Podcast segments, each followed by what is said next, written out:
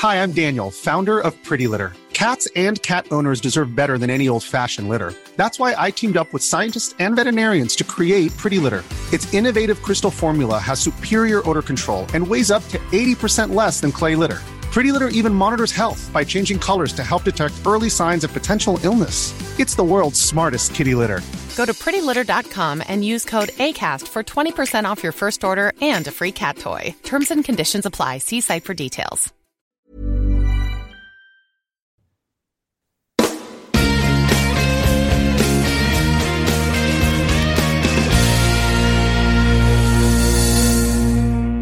Bueno, aquí estamos en la cara B del episodio de esta semana y vamos a seguir con más temas.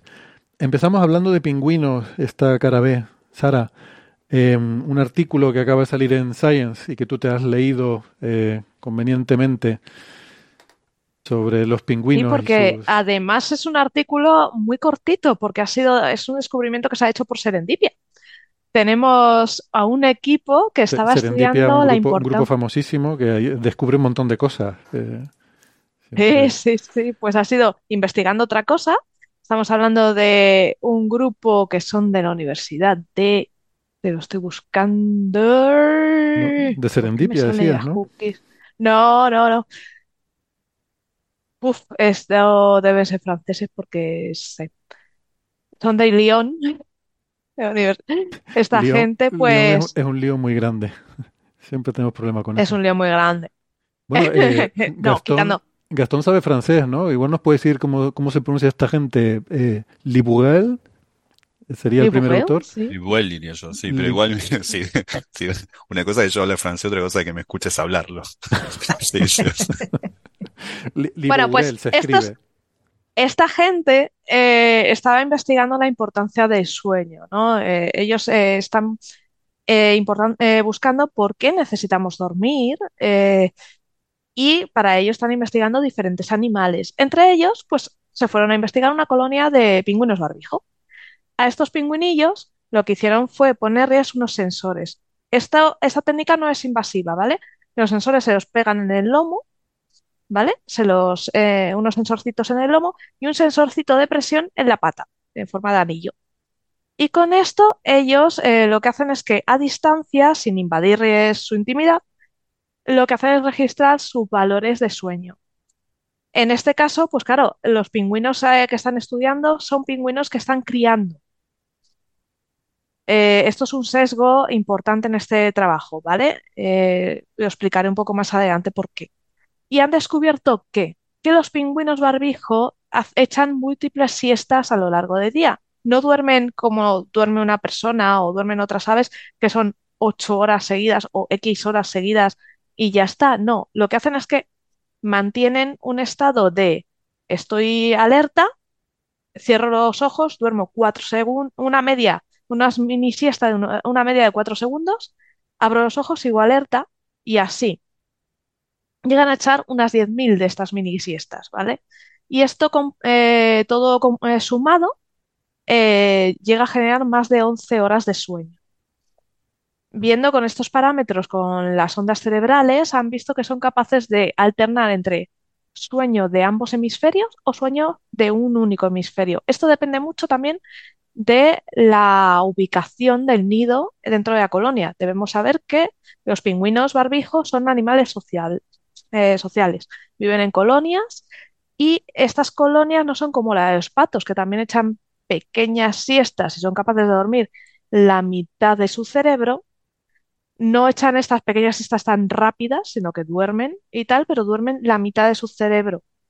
Pero eh, en este caso, el pato que duerme la mitad de su cerebro es el que vive eh, dentro de la colonia en las zonas más externas porque tiene más eh, riesgo de ser atacado por un depredador. En el caso del pingüino barbijo, no. El pingüino barbijo, el que duerme más, suele ser el que está en las orillas y el que, los que tienen peor calidad de sueño hacen estas microsiestas más a menudo, son los que están en el centro. ¿Por qué? Dime, José. Es que no me cierran los números, o sea, si duermen cuatro segundos, pero en total media. 11 horas por día quiere decir que, que duermen 4 segundos y están despiertos 4,4 segundos y duermen 4, o sea, no, no estarán pestañeando, simplemente, digamos, es un poco loco que, No, a ver, no son cuatro segundos siempre, quiero decir, hay veces bueno, que pero son 30, hay veces que son 10, hay veces que son 3, o sea, mm, ya, pero si son, eso si sí que son del se, orden de se 10.000 está, veces por día y, y, sí, y, y es 11 horas de, es como que no, no, no, es le- rarísimo. les tienen puestos Pero electrodos, o sea, esto le, le les están tienen viendo el puesto, sí. No, están no es viendo solo, es- exacto. no, no es que cierren Ellos los ojos, eh, sino están que, eva- sino que está- están viendo entran en onda corta. Claro, pero Están entrando sí, en onda corta. Quiero decir, ellos duermen porque ven eh, a señal cerebral cómo entra en, en esa SNR, esa onda corta, y aparte ven eh, con cámaras, ven el movimiento de los ojos. O sea que, que duermen. ya, ya, pero se entiende que, o sea, Sí, son sí, se ciertos estos números, es, es una Mm. locura, es como si Esto es muy similar, eh, lo comparan a esos microsueños. El ser humano tiene, experimenta algo muy parecido. Cuando O sea, eso a mí me recuerda. Sara, a cuando una madre tiene un recién nacido que duerme Sí, pero no duerme, y duerme pero no duerme, pero hay un ruido y se despierta y sí. vamos, que te lo dicen. Y un ejemplo más similar.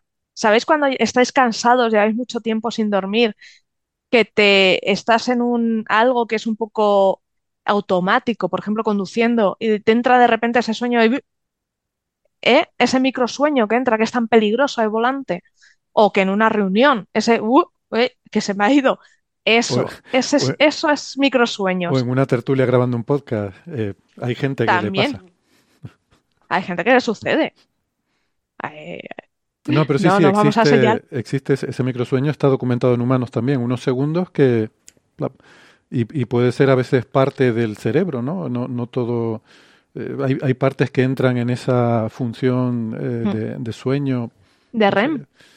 es una cosa... Exacto, pues de hecho este, este trabajo lo que invita un poco también es a reflexionar sobre eso, porque ellos ven eso, que este animal es un animal social en- y su estado es, tienes al padre o a la madre, ¿no? Uno de los dos progenitores, cuida del nido, mientras el otro progenitor se va de caza, se va a por comida. Entonces, eh, esto de me voy a por comida no es, Cari, quédate 10 minutos con los enanos que vengo, es me voy un par de días y luego vengo. Entonces, durante un par de días, ese progenitor tiene que estar cuidando de los huevos, tiene que estar cuidando o bien de los pollitos. ¿Qué pasa? Que eh, tiene doble peligro, tanto de los eh, depredadores que caminan, eh, son pajaritos que caminan por ahí, por entre la colonia, o sea, tú lo ves deambulando por la colonia, los pajaretes, o los propios pingüinos, porque hablamos, los pingüinos son animales sociables, pero un poco chungos. Quiero decir, puedes tener un pingüino que viene de, de coger comida y se acerca a tu nido, bien para socializar, o bien para invadirte el nido, o bien para eh, reventarte un polluelo. Porque son así, no preguntéis. Son bastante complicados, son animales que entre ellos eh, tienen bastante agresividad. Por esa, ese es el motivo por el cual aquellos nidos que están más cerca, más en el centro del- de la colonia, tienen más peligro y duermen peor, porque están en el meollo de la cuestión y están un poco en zona de paso de más pingüinos y hay como más tiranteces, hay más ruido, hay más conflictos entre ellos. O sea, eso es como estar en el asiento del pasillo del avión o en la ventana. Ahí en Exacto, la ventana es lo te van a dejar más tranquilo y en el pasillo te van a dar cada vez que pasen por el carrito. Lo mismo, es el mismo ejemplo.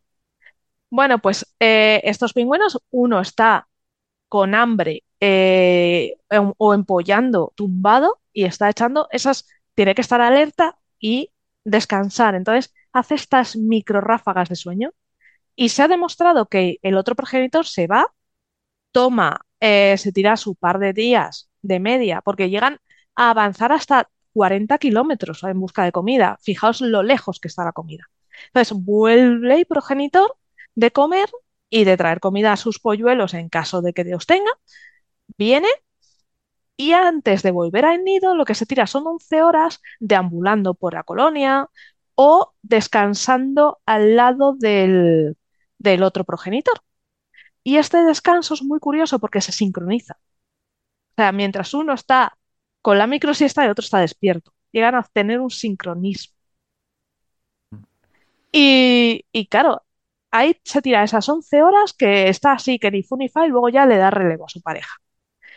Y como hemos dicho, pues eso, en ese periodo están eh, alerta, duermo, alerta, duermo, pero no siempre eh, todo el cerebro. Hay momentos, dependiendo de la situación, que duermen solo una parte del cerebro, la mitad, dependiendo de, de cómo estés, en qué nivel de estrés y de alerta te encuentres. Esto en otras especies o en especies que tú tienes en cautividad no sucede. Solo se ha observado en, esta situación, situación de cría, lo cual eh, nos lleva a pensar que eh, qué sucede cuando salen de caza. Eso no lo han podido medir. ¿Duermen mientras nadan? Eh, estas microsiestas también las emplean. Entonces, digamos que esto abre la puerta a muchas más investigaciones y sobre todo una investigación aplicada a humanos. Estas microsiestas que parece que a ellos les aportan, a estos animales, en el ser humano cuando caemos dormidos de, de esa forma tan brusca en estas situaciones, como conduciendo, como en una reunión, como eso nos aporta algo o realmente no nos recupera nada. Entonces, eso también es un estudio que habría que hacer. Todo esto son eh, especulaciones a raíz de esta investigación. Entonces, como os digo, esta, esto que puede parecer una, una anécdota, realmente eh, abre la puerta a muchas más investigaciones. Por eso está en Science. Muy bien. Pues estupendo. Vamos pasando de tema entonces, porque ya saben que hoy tenemos popurrí, vamos rápido de una cosa a otra. Y tenemos Betelgeuse. Últimamente no paramos de hablar de Betelgeuse por diferentes motivos. Eh, hablamos hace varios episodios sobre una posible explicación a su rápida rotación, de que podría haber sido un sistema binario que se, tra se tragó a su compañera. Hablamos la semana pasada porque se va a ocultar y se va a ver desde algunas partes de Europa, de España en particular. Y hoy volvemos a hablar de Betelgeuse porque a lo mejor esa rápida rotación, a lo mejor no es verdad, a lo mejor no está rotando tan rápido, eh, Gastón. Un artículo que Sí. acaban de enviar a. Astrophysical Journal Letters. Eh, Sí, es un, es un artículo, del, el primer autor se llama Ma. eh, Ma. Ma. Em, sí, eh, supongo que no, no es noruego. No, bueno, el- la cuestión es que el, eh, Ma y sus colaboradores, quizás sí, Ma y sus colaboradores, aparece un nombre, eh, un nombre también con, eh, ¿no? en, en chino, o sea con, que, que con el iPhone, que, sí, sí, pero es del Instituto Max Planck, sí, en, sí, sí, es de Max Planck. en. Eh, acaban de, sí, sí, una ciudad, ciudad divertida debe ser esa. Sí. Eh, Garching se llama, ¿no? Ujú, Eh, Es bueno, Garching, Garching. ok. Mi- por, por lectura mi alemana. pronunciación. Estuve viviendo y tocando en la orquesta de Garching una temporada. No sabía. El, bueno, Betelgeuse, eh, salió este artículo de Ma, eh, se ríe José. Eh, este, eh, este artículo de Ma, que, que bueno, parece como si hubiésemos, hubiese sido a propósito, porque la otra vez, como decía Héctor en la introducción, habíamos hablado de la rotación de Betelgeuse. No, Betelgeuse es eh, una gigante roja que es en la constelación de Orión la segunda más brillante, después de Rigel, que es el talón del cazador. Este es el hombro del cazador, ¿no? Betelgeuse.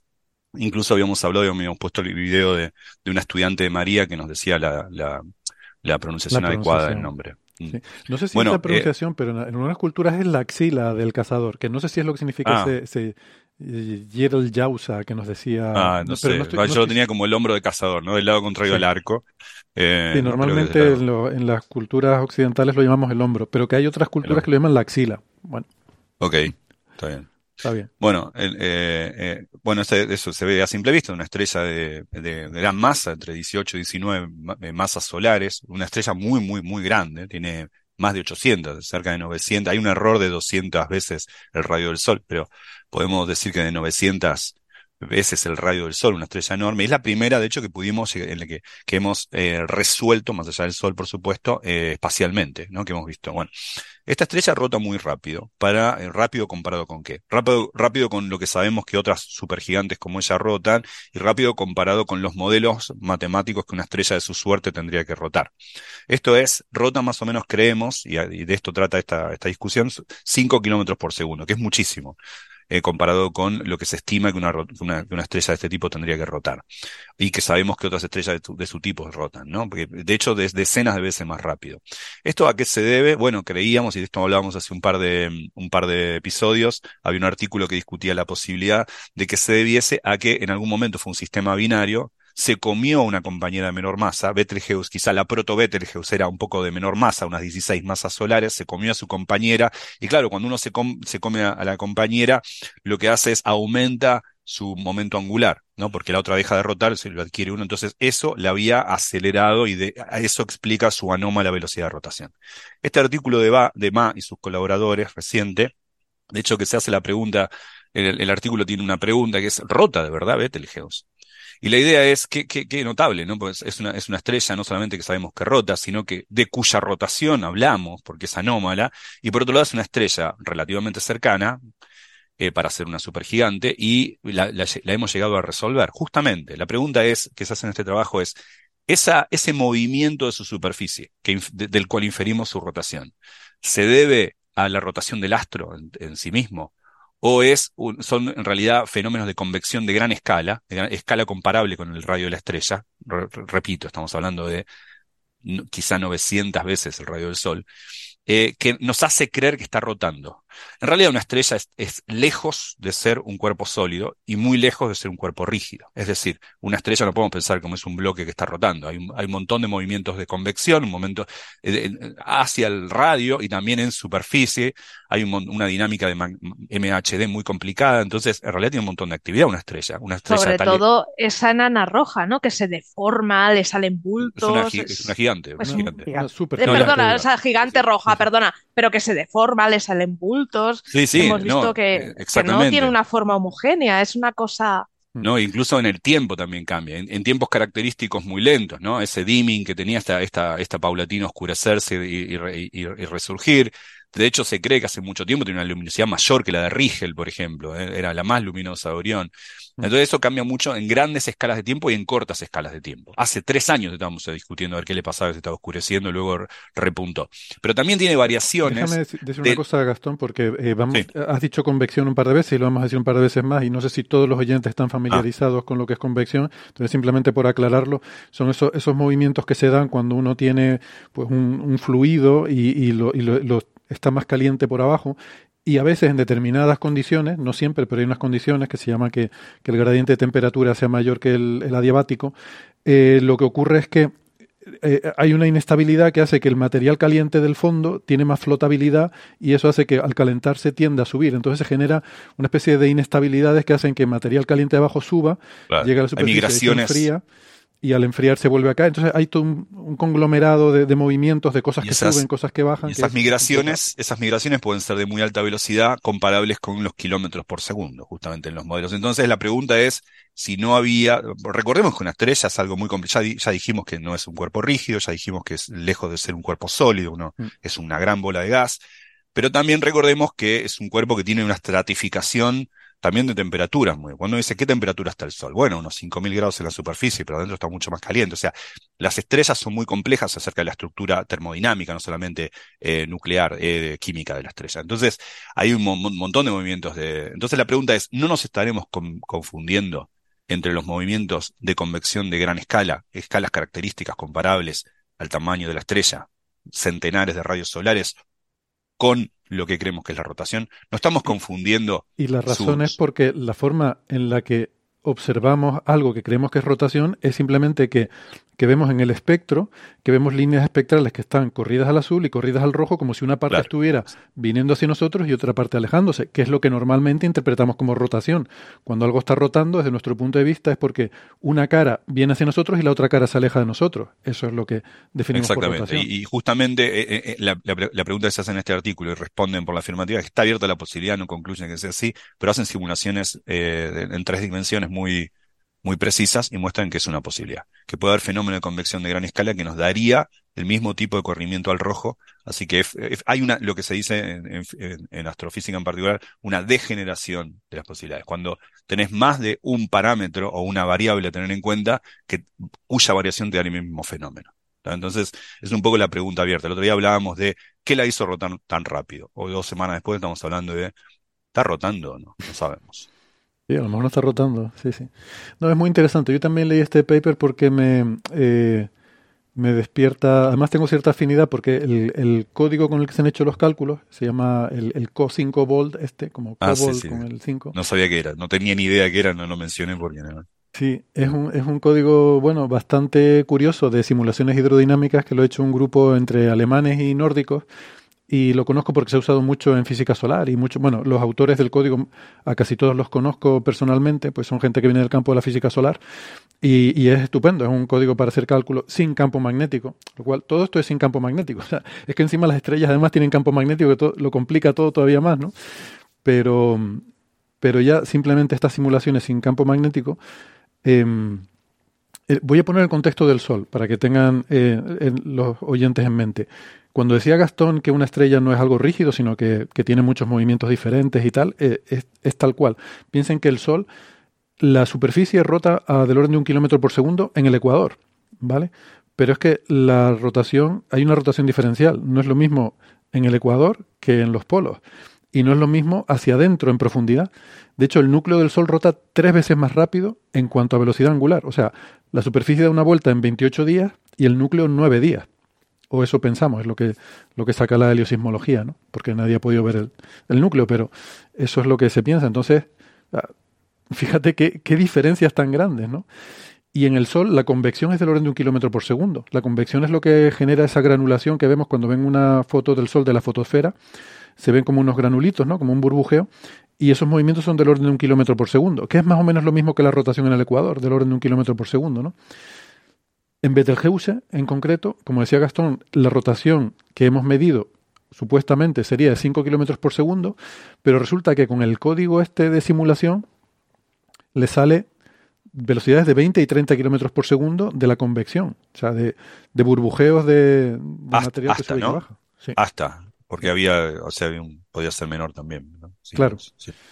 Y luego el problema es que como tú lo ves sin resolución espacial, eh, pues todo eso se ve como emborronado, por así decirlo, y entonces se suaviza el movimiento y podría dar lugar a esos 5 kilómetros por segundo. Que aún así es muchísimo, porque en estas estrellas supergigantes se espera del orden de 0,1 kilómetros por segundo. ¿Sí, Sara? ¿Esto no se va a poder medir mucho mejor con el estudio de tránsito que de estos días? Pues se podría. Se podría porque al, al tapar el asteroide parte de, ¿no? Según va tapando un, eh, parte de la estrella, si realmente es rotación, deberías ir viendo la... eh, Claro, también de depende cómo sea la geometría, ¿no? En el sentido de que supongamos que la estrella está rotando con el eje perpendicular a tu visión, entonces tienes la situación ideal óptima, ¿no? Si además tienes la suerte de que el, asteroide la atraviesa, digamos que eh, en la dirección del ecuador, entonces te va a tapar primero la parte que viene hacia ti y luego la parte que sale de ti, ¿no? O al revés.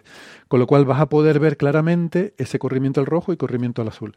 Si eso fuera así, sería la situación ideal y se podría, se podría obtener información al respecto, sí. No lo había pensado. Muy bien tirado. Por eso est- esto- este tipo de ocultaciones son, son muy interesantes, ¿no? Para hacer este tipo de observaciones. Yo tengo una pregunta, eh, digamos, por ingenuamente, pero supongo que de- debe haber también oyentes que le comparten mi duda. Un código que no tenga en cuenta el campo, el campo magnético para una estrella. eh, o sea, yo hubiera pensado que la dinámica dependía muy fuertemente del campo magnético y por lo tanto sería como algo que no, puedo- no, no puedes despreciar. Eh, quizá me, co- me corrija Héctor por lo que voy a decir, yo no sé nada de estrellas, pero eh, la- las escalas de los efectos eh, relevantes, de- en- la- las, las escalas en los, de tiempo y de espacio en los cuales los, e- los efectos magnetodinámicos son relevantes son un poco más cortos, ¿no? No, son de la escala del... Sí, de- y depende también de la región de la estrella a la que estemos hablando, ¿no? Porque hay, hay una, una especie de relación de fuerza entre... eh, hay un número que se llama la beta del plasma, que es el cociente entre... eh, para valores característicos de la presión del gas y la presión magnética, el, el cociente entre esas dos presiones, la magnética y la del gas. Entonces, en situaciones donde la presión del gas es mucho mayor que la presión magnética, ahí básicamente el gas se comporta casi como si fuera libre de campo y es el campo el que está obligado a, a responder a, los- a lo que sea que esté haciendo el plasma. Mientras que al revés, en situaciones donde la, donde la beta del plasma es tal que la presión magnética es mucho más importante, entonces ahí el campo magnético se comporta como a su bola, como si no existiera el gas, y el plasma está obligado a seguirlo, ¿no? Entonces, no, normalmente, en el caso del Sol es así, y se, se, piensa que en estas estrellas también, la zona de la superficie hacia abajo donde se produce la convección está dominada por la presión del plasma. Entonces ahí, aunque haya campo magnético, en principio el campo magnético es como secundario. El campo magnético está siguiendo lo que hace, eh, lo que hace la, la, perdón, la hidrodinámica. La, radiation la, la, hidrodinámica con radiación. Normalmente por encima de la superficie, ya en la corona y en la cromosfera, ocurre lo contrario, que ahí es donde el que domina es el campo magnético. Entonces por eso, como este trabajo hace referencia a la convección que ocurre en las capas más bajas, pues normalmente pasaría eso. ¿Qué pasa? Que eso es una, una vaca esférica. La realidad siempre es más complicada y tienes congregaciones de campos magnéticos como el Sol y las manchas solares. Aquí también habrá manchas, habrá zonas donde localmente el campo bueno, sí que es esférica, esférica es. O sea. Hasta cierto punto, ¿no? Esférica y con convección, pero no totalmente esférica. Lo bueno de este código es que es, tres, es tridimensional, entonces te permite modelar estas cosas no esféricas. Eh, porque normalmente cuando estudias estrellas de tipo solar eh, sueles hacerlo con simetría esférica y, se hace en una dimensión. ¿no? Este código puede ser tridimensional. De hecho, se llama Co5 Bolt porque hay, cinco, el nombre tiene cinco veces la, la inicial eso porque, eh, ¿cómo es? Es conservative, computational, mm, no sé qué. Hay cinco palabras que empiezan por co y por eso se llama Co5.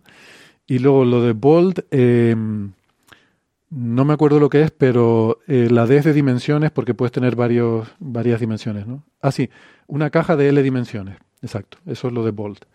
Entonces lo puedes, tener en, lo puedes hacer en tres dimensiones y puedes meter la, la, estrella entera en una simulación, con lo cual no tienes mucha resolución tampoco, pero, pero bueno, estos ya son los detalles técnicos que no sé si le interesan mucho a nuestros oyentes y, y podemos a lo mejor eh, ir pasando al siguiente tema, pero pero sí, es lo, lo, que decía Gastón, ¿no? Que parece sorprendente que después de tanto debatir sobre por qué rota tan rápido esta estrella, resulta que no estamos tan seguros de que rote tan rápido, ¿no? Porque al final nuestra Nos evidencia... hicieron, nos hicieron trabajar de más. Claro. Dice, me imagino los autores del, del otro Pepe diciendo, ah, hombre, pero haberme lo dicho antes, ¿no? ¿Sabes? Esto es como ahora lo que decíamos la semana pasada, si, si al final el planeta 9 no existe, pues tú imagínate la cantidad de gente diciendo, joder, pues haberme lo dicho antes, me hubieras ahorrado un montón de años de trabajo, ¿no? Eh, pero como no se sabe, pues en fin, uno tiene que, investigar. La, la, evidencia de la rotación eh, es espectroscópica, es lo que creo que es importante dejar claro. O sea, nosotros no vemos, las estrellas normalmente solo vemos un puntito y de ese espectro tenemos que deducir cosas como si está rotando. Y se suele deducir porque las líneas están ensanchadas. ¿Por qué? Porque tú ves una línea espectral y resulta que una parte de la estrella te está produciendo la línea desplazada al azul, otra parte desplazada al rojo, y entonces lo que ves es que la línea se ha ensanchado. Eso es lo que ves normalmente en las estrellas. En Betelgeuse pasa eso.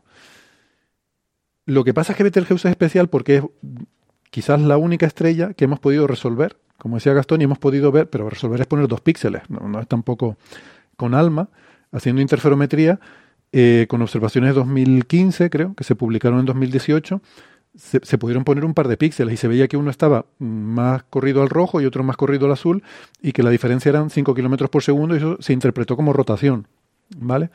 Que es también lo que salía cuando haces el espectro de sin resolverlo espacialmente. Pero, claro, podría ser que tuvieras eso, que la mitad de la estrella estuviera yendo hacia arriba y la otra mitad se estuviera hundiendo el material. ¿Cómo se puede mm, determinar si es una cosa o la otra? Pues observando más. Porque si es rotación, siempre va a estar así. Pero si es convección, pues hoy estará así, pero mañana habrá cambiado esa dinámica y lo que hoy está subiendo, mañana estará bajando o lo que sea y será diferente, ¿no? Eh, de hecho, ellos tenían una figurita que les puedo poner. Bueno, no, vamos, no, no, tiene tampoco mucha gracia, pero se veía en una animación, ¿no? ¿no? No vale la pena perder el tiempo poniéndola, pero eh, volviendo a observar, podemos ver si se mantiene ese patrón o si el patrón ha cambiado. Eh, y de hecho hay observaciones del Hubble, pero que son contradictorias porque algunas parecen que sí que apoyan que en otras observaciones estaba el mismo patrón, pero luego había otras observaciones posteriores que decían que no, que sacaban un patrón diferente, entonces no está claro, hay controversia sobre si si se ha mantenido esto en el tiempo o no. Y esa sería yo creo que la clave. Y bueno, es tan simple como coger alma y volver a observar en otro momento y ver si se saca el mismo, ¿no? el, mismo patrón de cosas subiendo y cosas bajando o, o el patrón cambia. Si cambia, quiere decir que es convección. Si se mantiene, pues quiere decir que es rotación. Así que nada, guay. Me gusta el tono de este artículo porque no es, eh, o sea, es un tono respetuoso, eh, de debate, de, poner en la mesa otras posibilidades, de dar... No es como vemos a veces estos papers enfadados, ¿no? De, gente diciendo, no, pues está equivocado totalmente el que decía que tal. No. Claro, si el tono es como eh, presentamos esta posibilidad también, es como ese es el tono con el... Sí, como que hay que tener esto en cuenta y además en la discusión final dan los pros y los contras, dan las observaciones que, que apoyan y que contradicen tanto una idea como la otra y además hacen el cálculo de probabilidad de que al volver a observar del mismo resultado dicen que es del 2%. O sea, que se mojan un poco ahí diciendo que hay un 2% de probabilidad de que al volver a observar te salga lo mismo por azar. Entonces, si vuelves a observar y te vuelve a salir lo mismo, pues probablemente no es azar, sino que la estrella realmente está rotando, ¿no? Eh, que es como yo creo que hay que plantear estas cosas. Bueno, vamos con el LHC, por ejemplo. Que, ah, sí. Eh, ahí hay un, hay un resultado muy lindo del 30 de octubre del LHC, el, el, gran colisionador de hadrones del CERN, eh, más precisamente el detector Atlas, una de las colaboraciones, una de las dos principales que están trabajando ahí. Eh, observaron por primera vez la producción, un proceso de producción, en realidad son varios procesos de este tipo, pero se observó por primera vez el proceso en un proceso en el cual se genera un solo quark top. Ahora voy a explicar por qué esto es importante y qué es el quark top, lo voy a recordar. El quark top es una, una de las cosas que me hace sentir viejo, porque es una de las partículas que no existían cuando yo empecé a estudiar física. Se había conjeturado su existencia, pero todavía no se había visto. El quark top se descubrió por primera vez en 1995. José y yo ya estábamos estudiando física. Así que era una de esas primeras partículas que uno en la teoría predecía que tenían que estar ahí y que no se habían visto, lo cual es maravilloso, ¿no? Eh, en el sentido de eso, lo que a mí me parece más alucinante de la física de partículas, esta, esta anticipación a la existencia de unas partículas que nunca hemos visto. El Higgs es la última en haber sido observada, fue en el 2012, a mitad del 2012. Pero en el medio, en estos últimos 30 años, se descubrieron el quark top, en, en el 95, el neutrino eh, tauónico más tarde, em, y luego, eh, bueno, otras cosas importantes como la masa de los neutrinos, pero también el Higgs por último. Bueno, el quark top es el, sexto de los quarks. Eh, sabemos que hay seis quarks, se sabía que había cinco hasta ese momento, pero se aprecia la existencia de la, del último, el segundo de la tercera familia, se lo llama por varias razones que ahora van a venir al caso. Es, el, es la partícula más masiva del modelo estándar, es más masiva que el Higgs. Es la partícula más pesada, más masiva del modelo estándar es de, de, de, vida muy corta, tan corta es que no le da tiempo a formar hadrones a ella se dice que su vida, su vida media es menor que el tiempo de hadronización. Recordemos que, lo, que las partículas, los quarks, no están libres o están junto con otro antiquark, quark antiquark, o puede haber tres antiquark juntos o tres quark juntos. Después hay otras configuraciones más abstrusas de las que hemos discutido mucho, sobre todo circa 2020, en el, porque hubo muchos anuncios como son los pentaquark, los tetraquarks y esas cosas. Pero los quarks no pueden estar eh, solos. Entonces, o mejor para ser más preciso, para que un quark esté solo se necesitan temperaturas altísimas que no llegamos a, mezclados con gluones, pero es otro tema. Pero cuando, se, cuando un quark lo dejas eh, solo, se junta con otros quarks, no pueden estar solos. Forman hadrones. ¿eh? Bueno, el, el quark T, el top, vive tan poco que no llega a formar hadrones, rápidamente se descompone en otra cosa, ¿no? Eso es importante. Bueno, ¿qué son los quarks? Todos ellos. Este es el más masivo de ellos, pero todos ellos, los seis que conocemos, el U, el D, el S, el C, el B y el T. Este estamos hablando del T. Son partículas que son las que forman los protones. Por ejemplo, dos quark U y un quark D, o dos quark D y un quark U forman o los protones o los neutrones. Después hay otros, muchas otras partículas, partículas, las partículas, no sé, delta más más está formado por 3S, no sé, se forman de A3 o de A2 eh, quark antiquark o quark quark quark. Esa, esas, esos son los conglomerados de lo que está hecho eh, los protones, los neutrones y muchas otras partículas.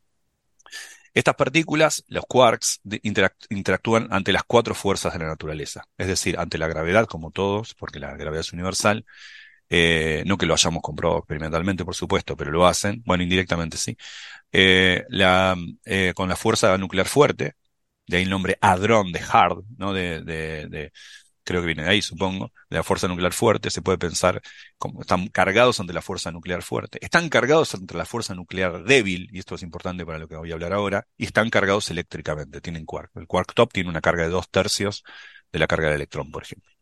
Entonces, estas partículas interactúan ante muchas cosas. Entonces, los procesos que dan origen a ellos pueden ser procesos mediados por la interacción fuerte, como es lo más común, eh, lo que se ha visto antes, por ejemplo, un gluón se puede descomponer en un quark top y un antiquark top.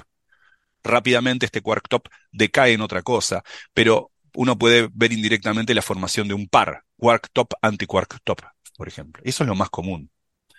Lo que no se había visto antes era la generación de un proceso de un solo quark top y otra cosa que no sea un quark top. ¿Por qué no se había visto? Porque este proceso es mucho menos probable, porque está mediado por la fuerza nuclear débil, la, fortaleza de una fuerza tiene que ver con cuán probable es el fenómeno al que está de origen. La fuerza nuclear fuerte es muy fuerte, entonces sus fenómenos es muy interactiva, entonces se dan mucho, copiosamente los procesos que están relacionados con ella. Pero estos procesos generan pares de quark top anticop. En cambio, los procesos de fuerza electrodébil pueden generar un solo quark top y un fotón, por ejemplo, pero no otro quark top. Eso no se había visto nunca.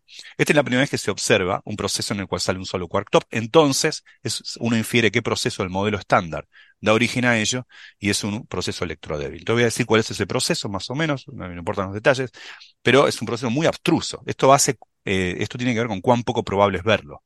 Por ejemplo, viene un gluón, se descompone en un par de quarks distintos, un, bot, un botón antibotón, o sea, B anti-B, pero ese quark B colisiona con una partícula, con una, el, quark B tiene carga eléctrica menos un tercio, así que necesita una carga eléctrica más uno para generar un, una un quark con carga dos tercios. Entonces colisiona con una partícula W más, mediadora de la fuerza débil.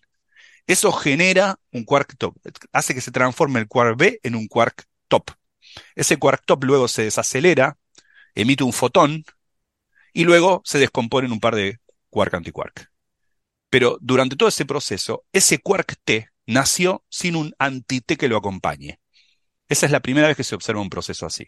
Es la primera vez que se ve que el quark top interacciona directamente de esta manera con la fuerza electrodébil. Se sabía que tenía que ser así, machea perfectamente con el modelo estándar, pero es la primera vez que se observa esto. Se observó hace un año y medio o algo así. Creo que el, preprint fue enviado en febrero, la, la versión Atlas, si no recuerdo mal, pero fue publicado el 30 de octubre en Physical Review Letters.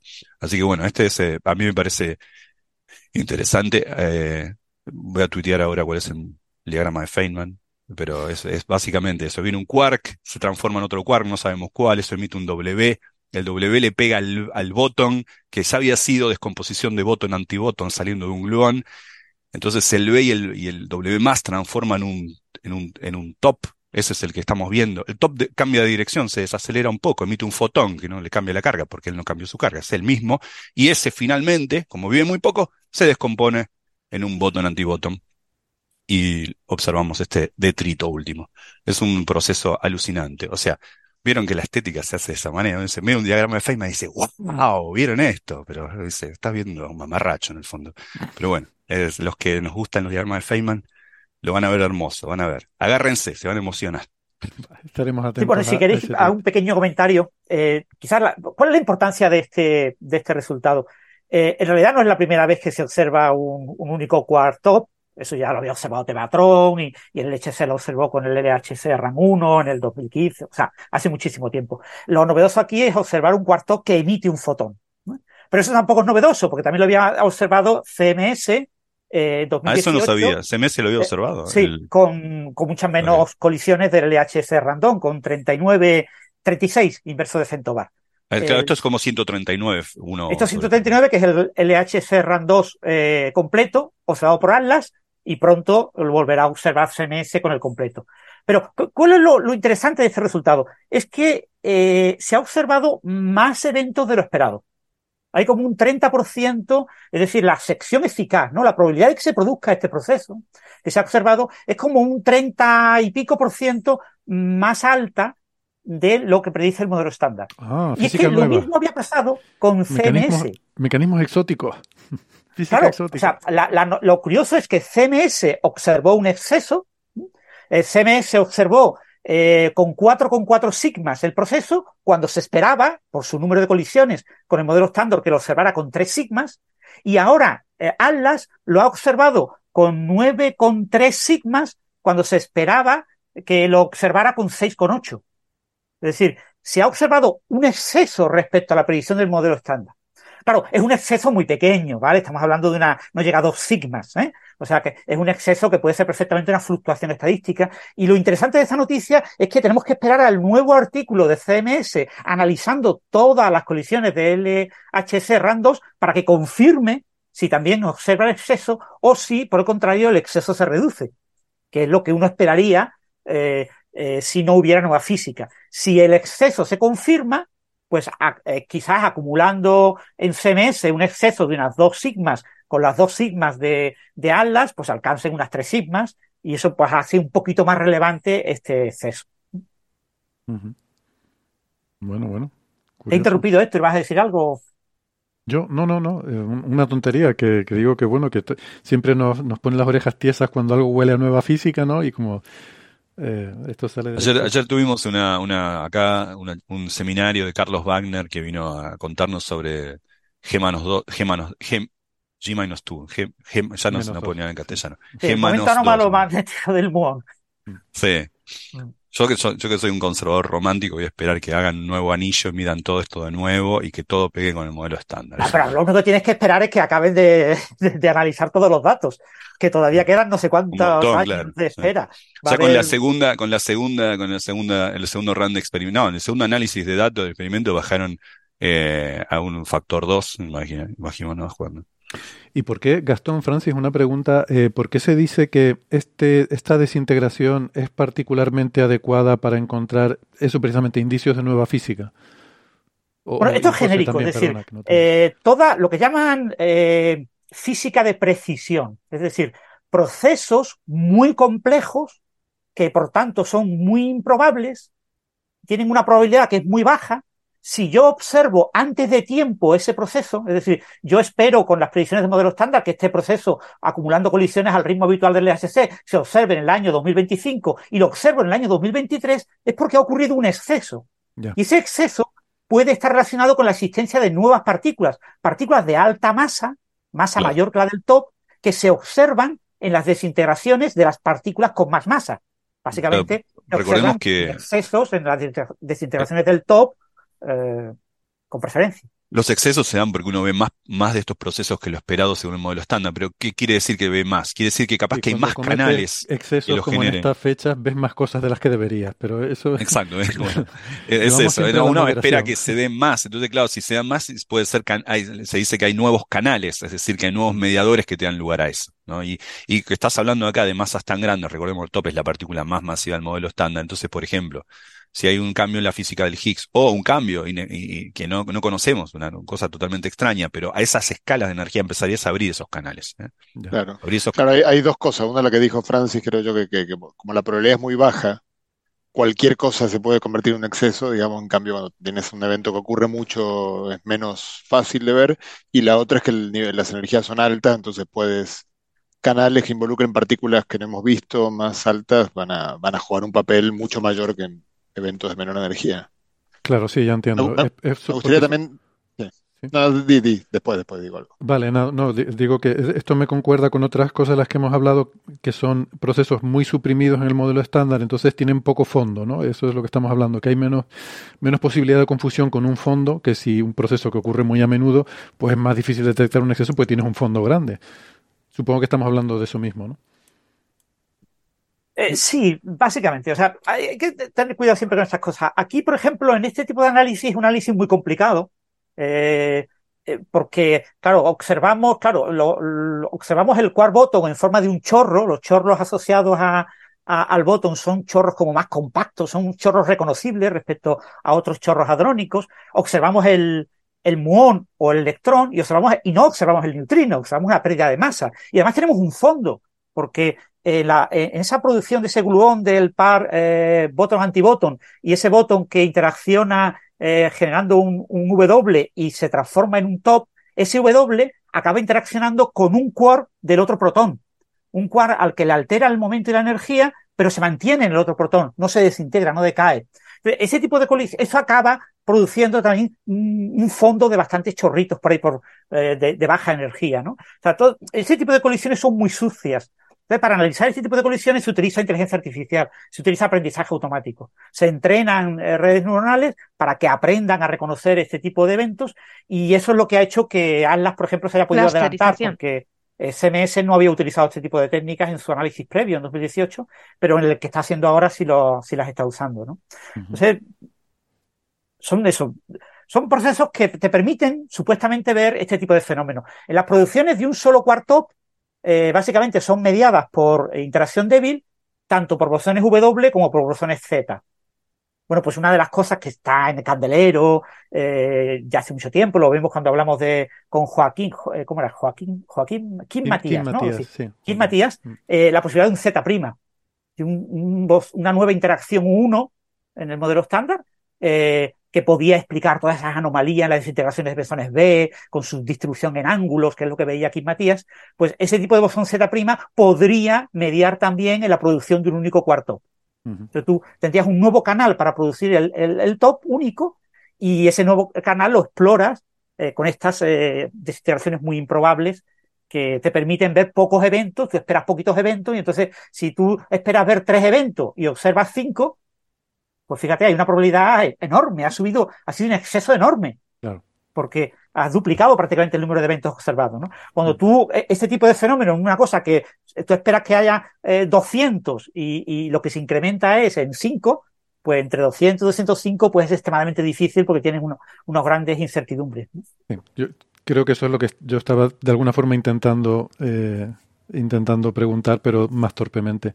Y te interrumpí, José, para hacer esta pregunta y no sé si querías decir algo. No, iba a hacer un comentario, comentario genérico sobre estas conversiones, eh, ya, que Gastón hizo una bonita introducción sobre las partículas, recordar que en las tres familias hay los, estos pares de quarks, el, T y el B, que son como si fuera dos caras de la misma moneda, son como si fuera la misma partícula que se puede convertir la una en la otra con un castañazo de estos mm, bosones W, como si fuera una moneda la que, se, que es girada y cambia de identidad. Entonces, eh, lo mismo ocurre con el U y el D, y, eso es el decaimiento beta. Es algo muy, muy familiar en física partículas y nuclear, que es el decaimiento beta.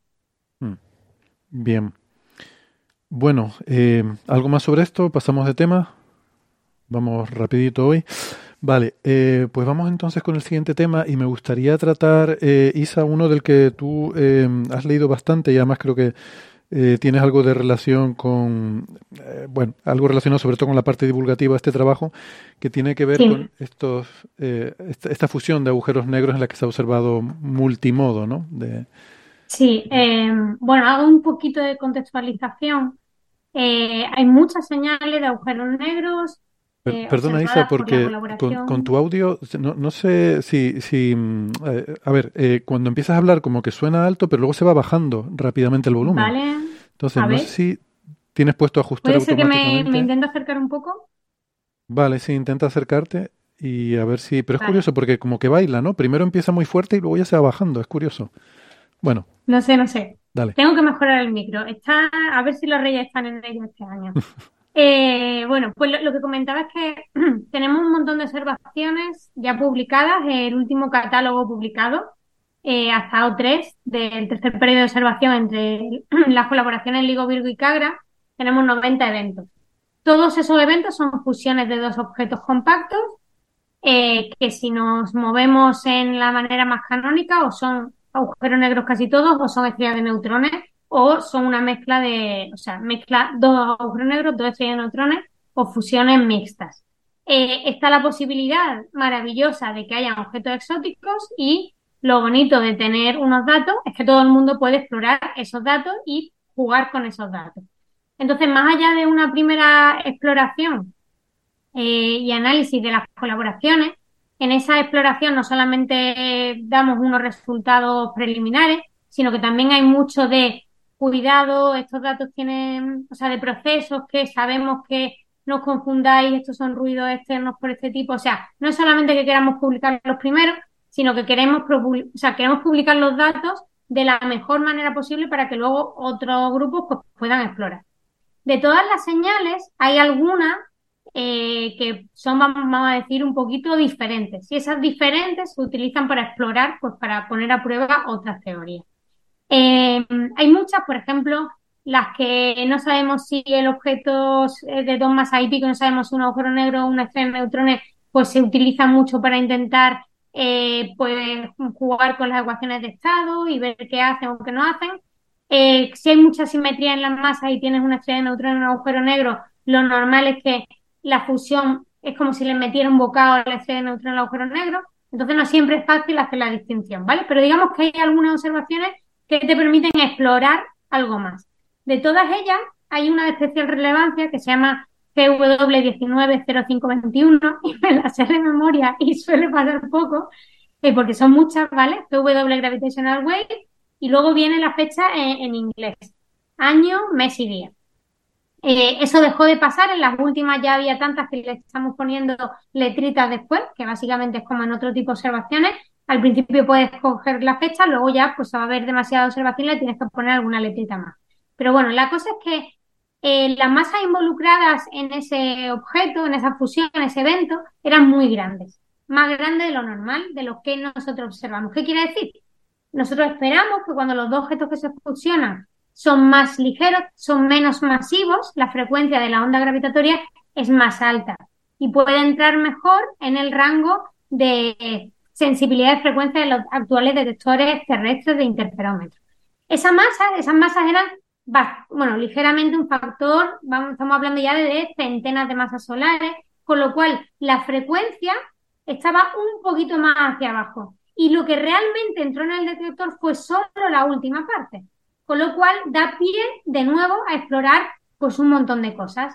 Porque estamos hablando ya de masas un poco ligeramente diferentes y también estamos hablando de que no disponemos de eh, la fase de inspiral, o sea, de espiral, cuando están girando uno alrededor del otro, sino que sobre todo es la parte de cuando se fusionan y de relajación, de cuando aquello vibra un poquito, suelta los, los grados, vamos a decir, vibratorios de onda gravitatoria y ya se quedan quietecitos. Bueno, eh, le tengo especial cariño porque fue eh, el anuncio en el que colaboré con un diseñador gráfico de aquí Valencia, Raúl Rubio, un saludo muy fuerte, y hicimos la ilustración del anuncio y además fue la primera vez que la colaboración Ligo Virgo Cagra pues tenía la suerte o no sé, o el detalle de que la NASA nos pusiera de Apple eh, de imagen astronómica del día. Entonces, para mí tiene muchísimo cariño. Eh, esa ilustración está basada en un estudio, en un análisis, como digo, pues, preliminar, con muchos, eh, bueno, todos los análisis de datos tienen ciertos eh, prios, o sea, les va poniendo, este es mi método de análisis, esto es lo que yo supongo a priori, entonces no quiero decir que ningún método sea ni bueno ni malo, lo importante es hacer muchos diferentes y saber dónde puede fallar uno y dónde puede fallar otro y las restricciones de nuestros datos. Bueno, dicho esto, em, esa, esa, imagen está ilustrada en lo que nosotros creíamos que eran, pues esos objetos muy masivos, agujeros negros, de estoy hablando eh, del orden de 100 o sea, día las dos eh, masas solares y se fusionaban en un objeto también muy masivo. Eh, creemos que, bueno, fue de las primeras veces que se pudo empezar a medir rotaciones y sobre todo en este artículo lo que se intenta tocar es la frecuencia no principal. Es decir, lo más normal es que tú en esa onda gravitatoria veas claramente una frecuencia principal. Pero luego el timbre cuando tienes un instrumento, una trompeta y un trombón pueden tocar el la, pero tú sabes que es una trompeta y no un trombón, porque además de esa nota hay un timbre. Ese timbre te lo dan frecuencias complementarias. Bueno, pues en este artículo eh, lo que quieren mirar es ese tipo de frecuencias complementarias, pero sobre todo en la parte final de lo que llamamos la etapa de relajación, ¿no? Se supone, se supone, y eso es lo que creemos en la teoría y que todas las observaciones avalan, eh, cuando se relaja ese objeto que se acaba de fusionar, pues tiene una, digamos, de manera exponencial muy, muy rápido, se relaja algo eh, quietecito. Y esa manera en que emite esas frecuencias, pues vienen dadas por básicamente lo que tienes en medio. Y lo que tienes en medio, si eh, los teoremas de unicidad, de no, de no pelo, de unicidad de los agujeros negros son correctos, lo que nos dicen es, tú me das la masa y el momento angular y la carga, pero carga, no hay, no hay evidencia observacional de que haya carga, entonces me dan la masa y el momento angular, y yo te voy a predecir cómo van a aparecer esas frecuencias eh, de emitir esa radiación, eso que me molesta que se desvía de la simetría esférica, para relajar ese objeto. ¿Vale? Y eso es lo que se llama quasi-normal modes en la parte del ring down, eh, de esa relajación. Bueno, dicho esto, eh, he estado hablando con gente que aparece citada en el artículo y de nuevo no voy a hacer ni una defensa ni un ataque. O sea, lo bonito de estas cosas es que los datos están públicos, que se pueden hacer muchos análisis y que todos los análisis pues tienen sus riesgos. Por ejemplo, análisis muy generalistas van a necesitar eh, una voy van a necesitar una señal muy intensa para poder eh, tener esa diferencia, para poder sobresalir del ruido, ¿no? Análisis que a lo mejor fijen alguno de los parámetros y vayan a por otro parámetro, pues pueden correr el peligro de que van muy a tiro y de que estás está ya dando por hecho mm, cosas que a lo mejor no son. ¿Vale? Dicho todo esto, entonces, no sé, me curo un poco en salud. Eh, lo que se observa aquí es que básicamente ellos han reconocido, han reconocido en el análisis que hacen vía espectrograma, es decir, cojo la imagen que recibo, o sea, la imagen, cojo la señal que recibo y la transformo en una imagen, el eje horizontal es el tiempo, el eje vertical es la frecuencia y el color es la intensidad. Y se parece mucho a un pentagrama. El eje vertical es el tiempo, el eje, perdón, el eje horizontal es el tiempo, el eje vertical es la frecuencia y el piano forte sería la intensidad, ¿vale? Básicamente. Bueno, entonces lo que ven es que además, además de la frecuencia principal, tenemos otro modo muy fuerte que es el 330, que eso tiene que ver pues con esto, con eso que estaba comentando de romper la simetría esférica. Hay unas funciones que se llaman armónicos esféricos, pero básicamente es cuando tú te quieres ir más allá de la simetría esférica, pues pones funciones y le dices cuánto peso tiene cada una de estas funciones en la manera en que eso se rompe, mm, rompe la simetría. Bueno, lo importante es que muestran con cierto margen eh, que hay otro modo, si os vais a los datos, hay un numerito, por ejemplo, el signal to noise ratio, que significa la razón entre la señal y el ruido, por lo que estoy diciendo, ¿no? Que tiene que sobresalir del ruido, porque si no, regulinchi. Bueno, pues este segundo modo, por ejemplo, si alguien lo ve así rápido, tiene un SNR de 4. Eso es muy poquito. Eso es bajito. Entonces, si solo vemos ese número, pues no es tanto, pero lo importante no es solo que vean ese número, sino que correlacionan esta masa y momento con eh, las frecuencias de estos dos modos. Es decir, identifican este modo 330 en el sitio donde debería estar si eh, nos creemos los teoremas de unicidad, de masa y momento eh, de los agujeros negros. Entonces, claro, alguien que haga una teoría alternativa de relatividad me dice, hombre, es que estás asumiendo, o sea, que te estás creyendo más ese número porque estás basándote en una teoría. También es verdad que esa teoría está muy testada y que si no es eso se le tiene que parecer. ¿Vale? Eh, otra de las, pero bueno, es muy interesante. De nuevo, relatividad general se mantiene bastante bien porque lo que hace es que ve por dónde debería andar, pero realmente lo que tú mides, que es bastante, que se ajusta bien al sitio por donde debería andar, no es que por dónde, sino que clava bastante bien el lugar que produce esto, esta teoría. Entonces, de ahí lo de no pelo. Si tuviera un pelo, significa que tenemos más grados de libertad más allá de este momento y masa. Eh, y con esto hay que tener mucho cuidado. No digo que los autores tengan razón o no razón. Hay algunos análisis, por ejemplo, el grupo de Sasha Usa y colaboradores en Mallorca que dicen, mira, cuando no suponemos órbitas cuasi circulares, sino que le metemos precesión, que parece que puede tener este, este eh, sistema precesión, pues que es tipo el baile de la peonza, ¿vale? Pues entonces estamos de acuerdo con los datos que sacamos ahora. Pero, por ejemplo, si consideramos otro tipo de objeto, pues una estrella de bosones, pues sería otra dinámica. Y sobre todo a mí, lo que quiero resaltar de aquí, bueno, más allá de que relatividad general sigue bien, lo siento, es que eh, aquí están analizando la imagen de los datos. Cuidado, dos cosas que voy a lanzar así como al aire. Pueden haber muchas degeneraciones. Quiere decir que combinaciones diferentes podrían dar lugar a la misma imagen. ¿Vale?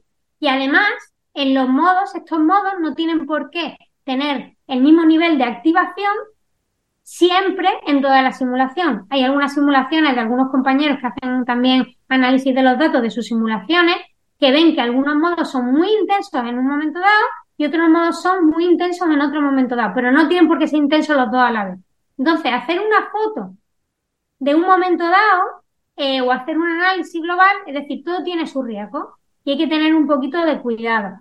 Yo creo que lo mejor es que, por ejemplo, las, eh, los análisis que se basan en el espectrograma, que son como este, o los análisis que se basan en hago toda la simulación y miro a ver esa foto a qué simulación se ajusta más, deberían de ser complementarios, ¿vale? O sea, yo en, en algún tipo de análisis lo que hago es que hago todas las simulaciones y de manera global miro a ver, hago la foto y miro a ver a cuál se parece más. Y otra cosa es, tengo la foto intento ajustar con diferentes modos.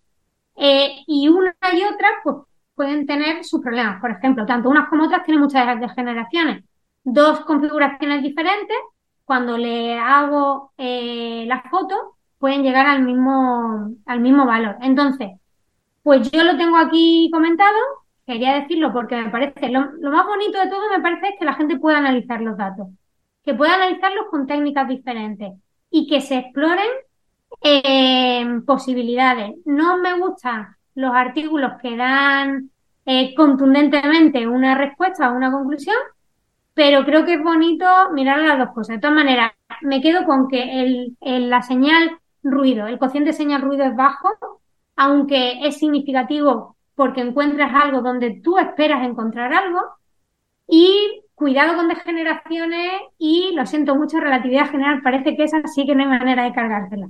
No sé si Gastón quiere comentar algo, pero básicamente eh, bienvenidos a todos los grupos que quieran analizar y bienvenidos a las hipótesis eh, alternativas. Y de nuevo, como comentabais antes, lo bonito de esto es que si hay algo que se tiene que repetir sistemáticamente, se deberán ver en más señales. El problema con estas señales, pues que están en masas un poquito fuera de nuestro rango por ahora, pero tenemos otros instrumentos y otras colaboraciones y otros experimentos que esperemos que den luz en el futuro a este tipo de señales. y bueno, no sé si tenéis algún comentario o pregunta. y bueno, por ejemplo, uno de los artículos que también se menciona, pues son gente de aquí de Valencia, en donde no tienen por qué ser agujeros negros, sino que podrían ser otra, otro tipo de objetos, ¿no? Y bueno, ahí me quedo, ahí me quedo. No sé, José, Gastón, Francis. Bueno, respecto a esto último que acabas de decir, o sea, entiendo por, por lo que leí en el artículo que, que, en este análisis hay un modo que si fueran estrellas de Proca, que, es un gente de Valencia y de aquí, o sea, el autor está aquí en la oficina al lado mío, eh, dice, hay un modo que ellos no ven, o sea, pareciera que este trabajo apunta en, en realidad, esa frase no me gusta demasiado porque eh, hacen referencia a un trabajo de Proca de estrellas de bosones, pero luego en la misma frase mezclan con una cosa de agujero negro. Y son dos objetos diferentes, con lo cual no puedes esperar que un objeto de una naturaleza diferente te dé una frecuencia también, o sea, parecida, te va a dar algo diferente. Pero, pero sí, o sea, por ejemplo, esta gente, o sea, Juan, Nico, Tony, Alex y mucha más gente, lo que ven es que incluso no solamente agujeros negros, sino objetos compactos diferentes, como son las estrellas de, Proca, campos bosónicos diferentes, pues podrían reproducir con estadísticamente, yo te diría, no, no voy a decir favorecer un otro porque son realmente muy, muy parecidos, pero va a decir, con el mismo nivel de confianza estadística podrían reproducir también estos resultados. Y claro, aquí la clave son dos cosas. Tenemos poco, poca señal también, ¿eh? O sea, tenemos muy poquita, si de normal tenemos milisegundos, de este tenemos todavía menos porque es la última parte solamente. Pero también es explorar una región pues de masas más grandes, sobre todo de precesión y de modos más, o sea, más ricos, ¿no? Con un timbre más rico.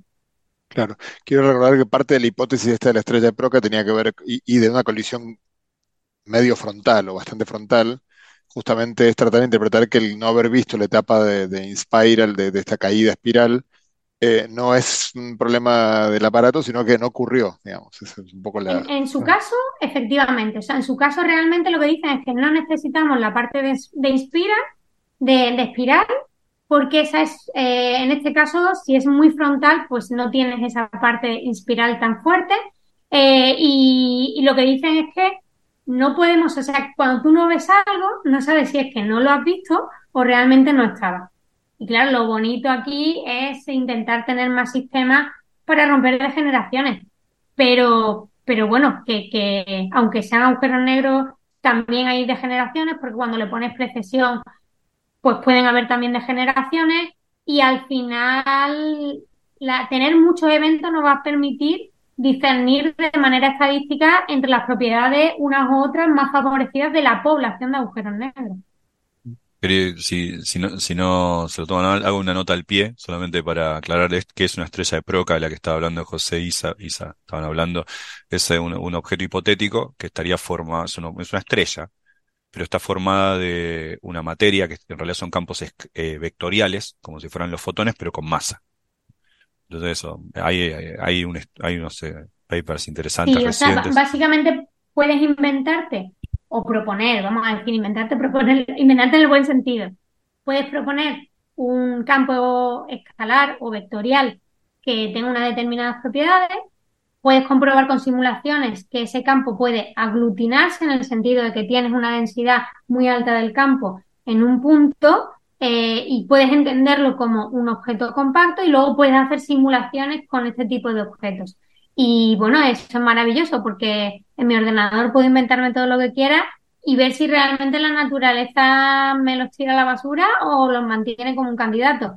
En este caso, de nuevo, la parte interesante de estos objetos es que eh, se llaman imitadores de agujeros negros, porque tienen una, eh, una compacidad tan tan grande que hasta que no tocan muy muy cerquita, eh, te va a parecer que es un agujero negro. Entonces, bueno, también es interesante por el tema de evitar la singularidad. Podemos, podemos decir eso. Hay agujeros negros podemos decir que la estrella de neutrones es el único imitador de agujeros negros que hemos, que hemos descubierto, que, no hemos, que lo hemos agarrado infraganti. Hemos desenmascarado, ¿no? Lo hemos desenmascarado. Exacto, exacto, exacto. Pero bueno, me parece interesante, yo digo, creo que los análisis hay que hacerlos, todos los análisis tienen sus problemas y lo bonito es ver si cuadra o no cuadra y, dejar esa hipótesis. Entonces, lo, más relevante para mí es que se están empezando a detectar timbres en las ondas gravitatorias. Eso es muy, muy interesante y que, y que por ahora lo siento relatividad general, ahí está la tía. Muy bien. Y quizás si me permitís un pequeñísimo comentario, bueno, aparece ya en el, mismo resumen del artículo. Eh, se habla de, un factor de valles, en el análisis bayesiano de los datos, de 56, ¿no? 56 mm. eh, es una, barbaridad, ¿eh? esto, eh, esto, no, esto tengo un déjà vu acá. ya, lo veo, ya lo veo a Francis enajenado, queriendo romperla, va a agarrar el monitor, lo va a tirar al piso. No, pero quiero decir que, que, un factor de valle de 56, pues es casi mm, una cosa súper firme, ¿no? Son como 5 sigmas. O sea, el, equivalente a 5 sigmas podrían ser un factor de valle de 100, pongamos. Y, y estamos pero no, de 56. o sea... No 70 sigmas como la semana pasada, ¿cuánto era? Es que 62, ver, el factor de valle, hay, hay, una, por si los oyentes están relacionando esto con la conversación de la, de la semana pasada, hay, hay, un cierto componente exponencial en el, el sigma al traducirlo a probabilidad, porque eh, lo asociamos con una distribución gaussiana, ¿no? Mientras que el factor de Bayes tiene un comportamiento más lineal con la confianza que tenemos con las hipótesis, ¿no? Es, no sé si lo ibas a contar, Francis, pero el factor de Bayes básicamente es el cociente de la likelihood, ¿no? Algo así como la probabilidad de la cuánto, cuánto de probable es la hipótesis 1 que propones para ajustar tus datos frente a la hipótesis, digamos, la hipótesis nula o la hipótesis de contraste con que la estás comparando, ¿no? Bien, bueno, eh, no sé si querías decir eso. No, no, lo que quería destacar y un poco reforzar lo que acaba de decir Isa, ¿no? Eh, un factor de Bayes tan grande o tiene su origen en un sesgo de confirmación, que es lo que ha comentado Isa, que ella, le, ella ve sesgo de confirmación aquí súper clarísimo. ¿No, Isa? Yo es que, la verdad, o sea, para mí uno de mis mayores problemas es que solo veas la imagen y no me cuentes de qué simulación viene. Mm. Eh, porque es que en una imagen se pueden ver muchas cosas que no digo que no haya que buscarlas, porque si encuentras algo, luego puedes ir a la simulación e intentar ver si lo encuentras. Pero hay que tener mucho cuidadito y una de las cosas que me han comentado fuertemente algunos colegas es que no todos los modos se ven al mismo tiempo y en el mismo momento, mm. en una simulación dinámica.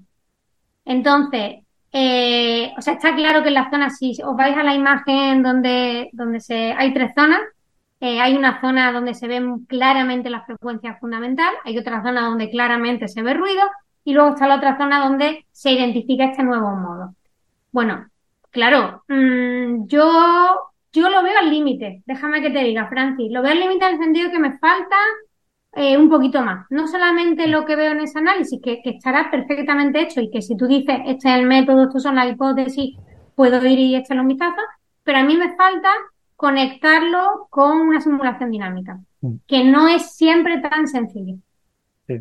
Os digo, desde un punto de vista a, a, ciegas, ¿no? Si uno es ciego y solo mira los números que aparecen en el resumen, eh, esto es un artículo bárbaro, porque se está diciendo una cosa súper clarísima. Pero claro, después cuando tú lo contextualizas, como ha hecho José, como ha, como ha hecho Isa y, Gastón, ¿no? Lo contextualizas y dices, no, perdona, es que este evento es especialmente llamativo, se han propuesto muchísimas alternativas, es un evento del que tenemos muy poca información, es un evento que está rodeado de muchas incógnitas.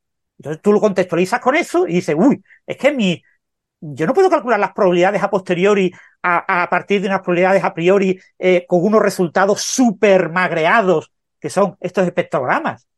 Yo tengo que usar los datos originales. Porque cuando yo digo, es como si yo eh, elijo donde quiero buscar la señal. No los datos originales. Poco, creo que esa parte está un poquito forzada. Pero sí. también es verdad, de nuevo, es que tienen los datos que tienen. Entonces, claro, claro. a lo mejor se hace lo que se puede. Eh, pero bueno, y luego hay un comentario que dicen que están en tensión con la, con la masa, con los números claro. en, en, masa que da la, la colaboración Ligo-Virgo-Cabra. Teniendo en cuenta los vallas, eh, o sea, los, los, eh, sí, las hipótesis a priori que tú, que tú pones en el análisis que hicimos desde la colaboración, yo no lo veo tanta tensión. Y luego otra cosa, en la colaboración somos muy conservadores, pero no políticamente hablando. Yo no soy nada conservadora políticamente hablando, pero sí que es verdad que intentamos hacer algo, pues, que, que no, que no ponga demasiado al límite las cosas. ¿Por qué? Pues porque es algo, un claim muy fuerte, y entonces, pues preferimos ir más a poquito a poco y dentro de mmm, lo que se pueda. Pero estoy de acuerdo contigo. Pero vamos, ya te digo, mi pero para mí es que eso me lo contextualice dinámicamente, por lo que he hablado con un compañero. Ajá. Pues ya veremos bueno. cómo, pero yo eso, tengo muchas dudas sobre este trabajo, o sea, yo no me lo creo, literalmente. O sea, bueno, eh, yo voy a confesar una cosa. Eh, yo anoche soñé que estaba aquí explicando los armónicos esféricos y lo que es el modo azimutal, el L, el M, lo que es el, el, el, M igual a 2, el M igual a 3. No sé por qué, no tiene nada que ver. Estuve viendo todo esto anoche y de, me desperté con ese sueño. O sea, no es que lo soñara anoche, sino que es ese sueño que tienes cuando te despiertas, que entonces es lo que se te queda en la cabeza, ¿no? Qué mal, ¿no? Estar... Pero bueno, al final no entramos en esa discusión de los armónicos esféricos, lo cual está bien, porque creo que ya lo hemos hecho varias veces.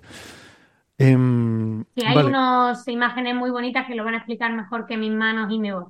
Sí, no, pero al final, bueno, lo, lo relevante es lo que has contado, ¿no? Eh, pues si les parece, vamos a ir pasando de tema. Eh, y no sé si, bueno, eh, te, ¿quieres seguirte, seguir en el programa, Isa, o te tienes que ir? o No sé, no sé me cómo vas de un tiempo. poquito más. Ah, vale, perfecto. Me quedo, me quedo un poquito más. Vale, pues tú no Ya he corregido los exámenes que tenía que corregir esta mañana y he puesto muy buenas notas. Buenas notas, Ah, estupendo. Perfecto. Felicidades. Sí, se, se te ve de buen humor. Yo sabía que esos exámenes habían salido bien. Hi, I'm Daniel, founder of Pretty Litter. Cats and cat owners deserve better than any old fashioned litter. That's why I teamed up with scientists and veterinarians to create Pretty Litter. Its innovative crystal formula has superior odor control and weighs up to 80% less than clay litter. Pretty Litter even monitors health by changing colors to help detect early signs of potential illness. It's the world's smartest kitty litter. Go to prettylitter.com and use code ACAST for 20% off your first order and a free cat toy. Terms and conditions apply. See site for details. Quality sleep is essential. That's why the Sleep Number Smart Bed is designed for your ever evolving sleep needs. Need a bed that's firmer or softer on either side? Helps you sleep at a comfortable temperature? Sleep Number Smart Beds let you individualize your comfort so you sleep better together. JD Power ranks Sleep Number number 1 in customer satisfaction with mattresses purchased in-store. And now, save 50% on the Sleep Number limited edition Smart Bed for a limited time. For JD Power 2023 award information, visit jdpower.com/awards. Only at a Sleep Number store or sleepnumber.com.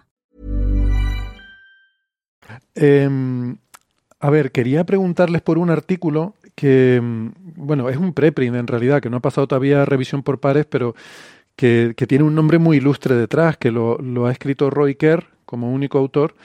Em, lo ha subido a ResearchGate, no sé si algún sitio más, eh, de ahí nos lo compartió Gastón. En Archive, también está en Archive. Está en Archive, ¿no?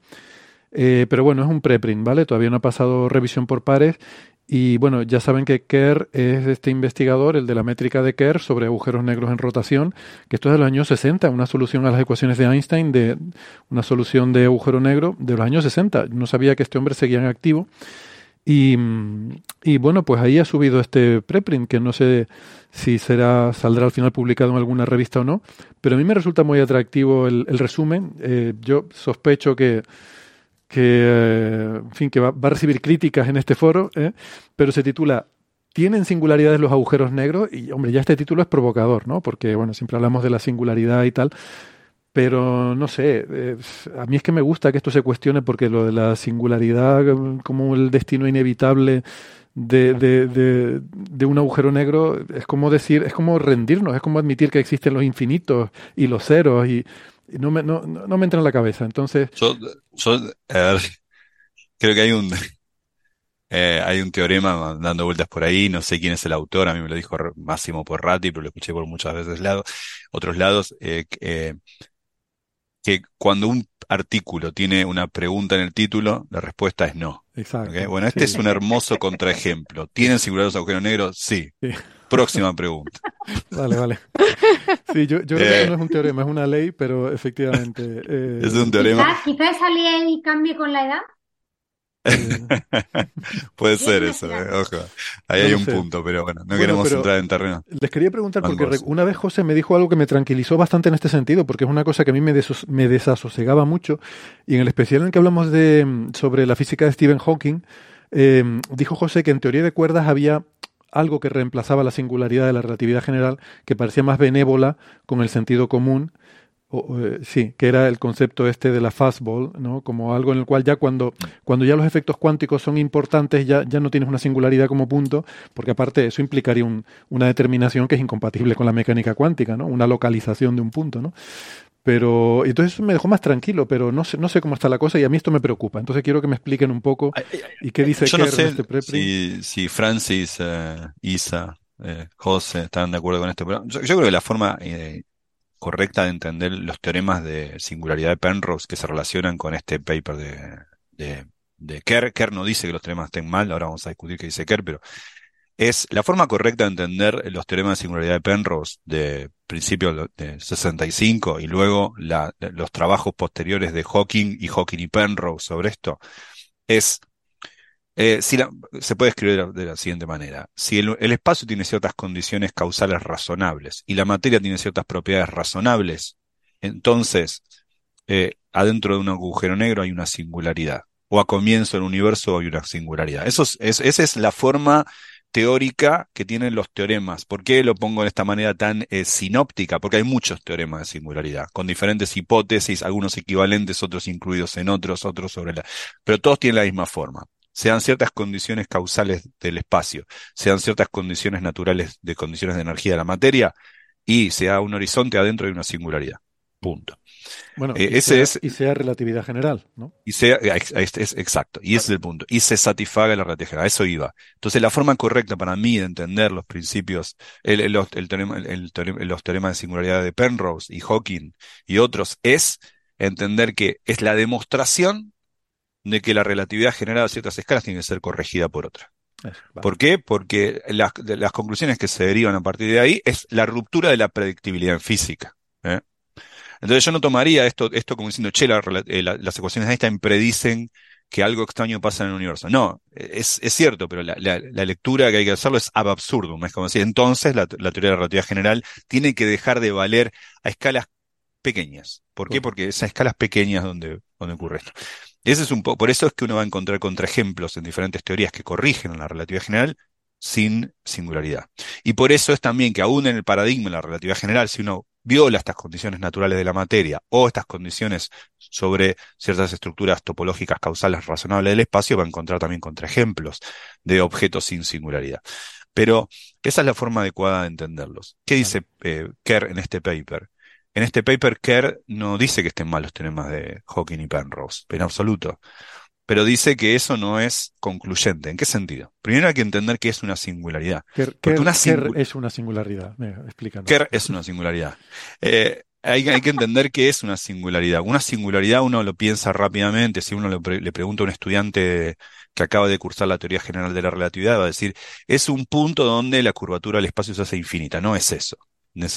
Si eso ocurre, entonces hay una singularidad ahí. Pero la- la- el concepto de singularidad es mucho más amplio. Por ejemplo, un cono, pensemos un cono de papel, la punta del cono es también una singularidad. Eh, una singularidad tiene la siguiente definición en física relativista. Es un punto es singular. Un espacio singular si contiene al menos un punto en el que ocurre lo siguiente. Que una geodésica time-like o nula, que quiere decir, son las trayectorias que siguen las partículas que tengan masa o masa cero, pero no masa imaginaria, como un taquión. Las, geodésicas time-like tienen un punto en el, al cual yo puedo llegar en tiempo finito y a partir de ahí no puedo continuarla. Se dice es geodésicamente incompleto para geodésicas time-like o nulas. ¿Por qué es importante eso? Porque dado que estas son las trayectorias que las partículas hacen, si yo llego a un punto en tiempo coordenado finito, es decir, yo puedo mirar cronometrar la partícula y llega a ese punto y a partir de ahí no puedo continuar o hay una ambigüedad dinámica acerca de cómo continuar, entonces se pierde la predictibilidad. Por supuesto, esto ocurre cuando en ese punto el espacio en sí mismo no está definido, cuando en ese punto la curvatura diverge, o cuando en ese punto ocurren cosas. Pero también a veces hay, hay contraejemplos en los cuales la curvatura no diverge, ningún invariante de curvatura diverge, y aún así el espacio es geodésicamente incompleto. Para los que sepan un poco de relatividad, los espacios de Lipschitz son de esa suerte. Hay muchos eje- contraejemplos. Un cono es un, hay singularidades cónicas, hay que son puntos fijos de identificaciones en orbifolds. Hay, hay un montón de contraejemplos de diferente naturaleza que son de esta suerte. No, no, no divergen las curvaturas, pero el espacio es geodésicamente incompleto para geodésicas time-like. La, la curvatura, la, la divergencia en la curvatura, que la curvatura del espacio sea infinito, implica la incompletitud geodésica, pero no es cierto lo recíproco. Kerr hace uso de esta observación, que es correcta. Y entonces dice, ven el, teorema de, teorema de Penrose y, y, y la- y las elaboraciones de Penrose y Hawking y de Hawking solo, que es quien más hizo teoremas de singularidad. Eh, tiene un montón en cosmología, un montón de progresiones de teoremas distintos. Eh, ellos, eh, esos teoremas concluyen solo sobre la, discontinuidad geodésica, la incompletitud, perdón, la incompletitud geodésica nada más, no la divergencia de curvatura. Pero esto es algo que el mismo Hawking observa en, los el paper con eh, Hawking con Penrose y los papers de Hawking solo lo observa, uno lo puede leer, dice, no, esto no implica que haya una, singularidad dentro, lo que, lo que está diciendo es la completitud. O sea que lo, lo que dice Penrose, eh, lo que dice Kerr en este paper, no es incorrecto, pero es ya conocido desde los, el mismo Hawking lo escribió. No hay nada nuevo en lo que está diciendo Penrose en este paper. Eh, y, es más, no hay nada mucho más, no hay nada relevante, porque no importa si la curvatura diverge. O sea, mejor dicho, si la curvatura diverge, importa. Pero lo importante no es solo eso. Lo otro también es un problema. Si yo tengo un espacio que no diverge la curvatura, pero una geodésica eh, es incompleta, es decir, llego a un punto y no sé cómo continuar esa predicción, al menos en el contexto clásico, porque es ahí donde las trayectorias de las partículas son los observables dinámicos relevantes, entonces el espacio es singular. El espacio tiene un problema, llámalo como quieras, Kerr, pero es un problema. Eso creo yo, pero no sé si los chicos tienen otra opinión. Ajá. Sí, Muy básicamente esa es la, la idea, ¿no? El, hay que recordar que Kerr tiene 89 años, que Penrose tiene 92 años y que a Kerr le molestó un poquito que a Penrose le dieran el premio Nobel. Entonces, desde eh, Kerr lleva diciendo esto, ¿no? De que eh, los teoremas de, de Penrose no se aplican a la métrica de Kerr. eh, eh, la métrica de Kerr es muy particular, ¿no? Hay que quizás recordar un poquito, citar un poquito a los oyentes, ¿no? En, ese, en ese agujero negro en rotación eh, tenemos un horizonte externo y un horizonte interno. y dentro del horizonte interno está la singularidad que tiene forma anular. Claro, que la singularidad tenga forma anular sugiere que alguien puede atravesar ese anillo, ¿no? Y meterse por el centro de, del anillo, de ese anillo, de ese círculo. Bien, pero aquí hay varios problemas, ¿no? El, eh, en, eh, bueno, para los oyentes que sepan del concepto de ergosfera, la ergosfera está fuera del horizonte exterior. Entonces, entre el horizonte exterior y el horizonte interior eh, se pueden dar esas superficies atrapadas que son la clave de la demostración del teorema de Penrose. El teorema de Penrose es que dentro del horizonte de un agujero negro, si existen superficies atrapadas, las geodésicas que parten de esas superficies atrapadas acaban en un tiempo finito, se cortan, ¿no? Son geodésicamente incompletas, ¿no? Entonces, claro, ¿qué problema tiene aplicar ese concepto a eh, el agujero negro de Kerr? En el agujero negro de Kerr, cuando tú tienes esas superficies atrapadas entre el horizonte externo y el horizonte interno, lo sorprendente es que no las tienes dentro del horizonte interno. Dentro del horizonte interno, el espacio es extremadamente exótico, tienes cosas como curvas espaciotemporales cerradas, tienes una dinámica muy complicada. Una cosa que lleva décadas Kerr contando en diferentes artículos con sus diferentes estudiantes, es que realmente no entendemos lo que ocurre dentro del horizonte interno, que la física de lo que ocurre en esa solución no la entendemos, no tenemos una buena interpretación física de lo que pasa ahí. Entonces, claro, cuando tú aplicas el teorema de, de Penrose a una superficie atrapada entre el horizonte externo y el interno, eh, eh, Penrose te dice, esas curvas acabarán en una distancia finita.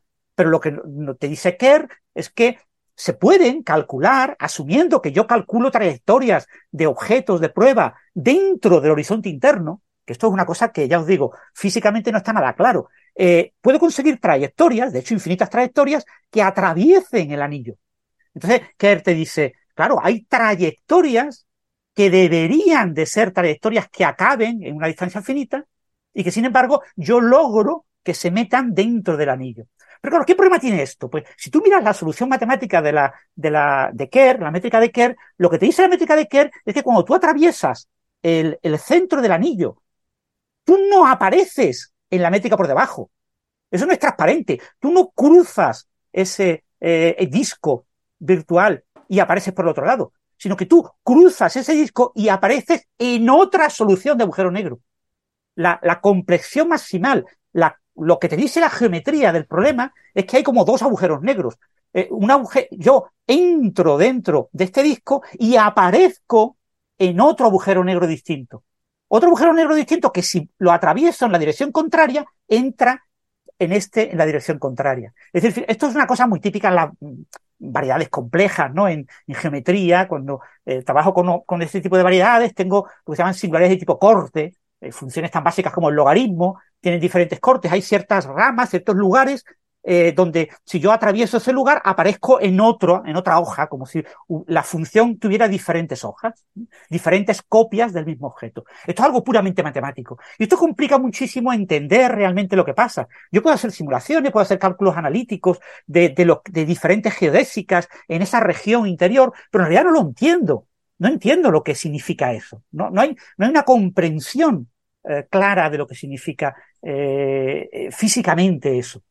Entonces, eso es lo que eh, plantea Kerr, que sería algo muy interesante que los físicos jóvenes se dedicaran, los relativistas jóvenes se dedicaran a estudiarlo, que estudiaran, porque él cree que hay, hay cosas interesantes, ¿no? Y que lo mismo, eh, esa singularidad eh, circular, pues no es realmente del todo física, ¿no? Lo mismo la, la, parte, pero claro, eh, como bien dice Gastón, eh, eh, los teoremas de Penrose tratan de, de esquivar la palabra singularidad porque la, la, singularidad está más allá de la geometría.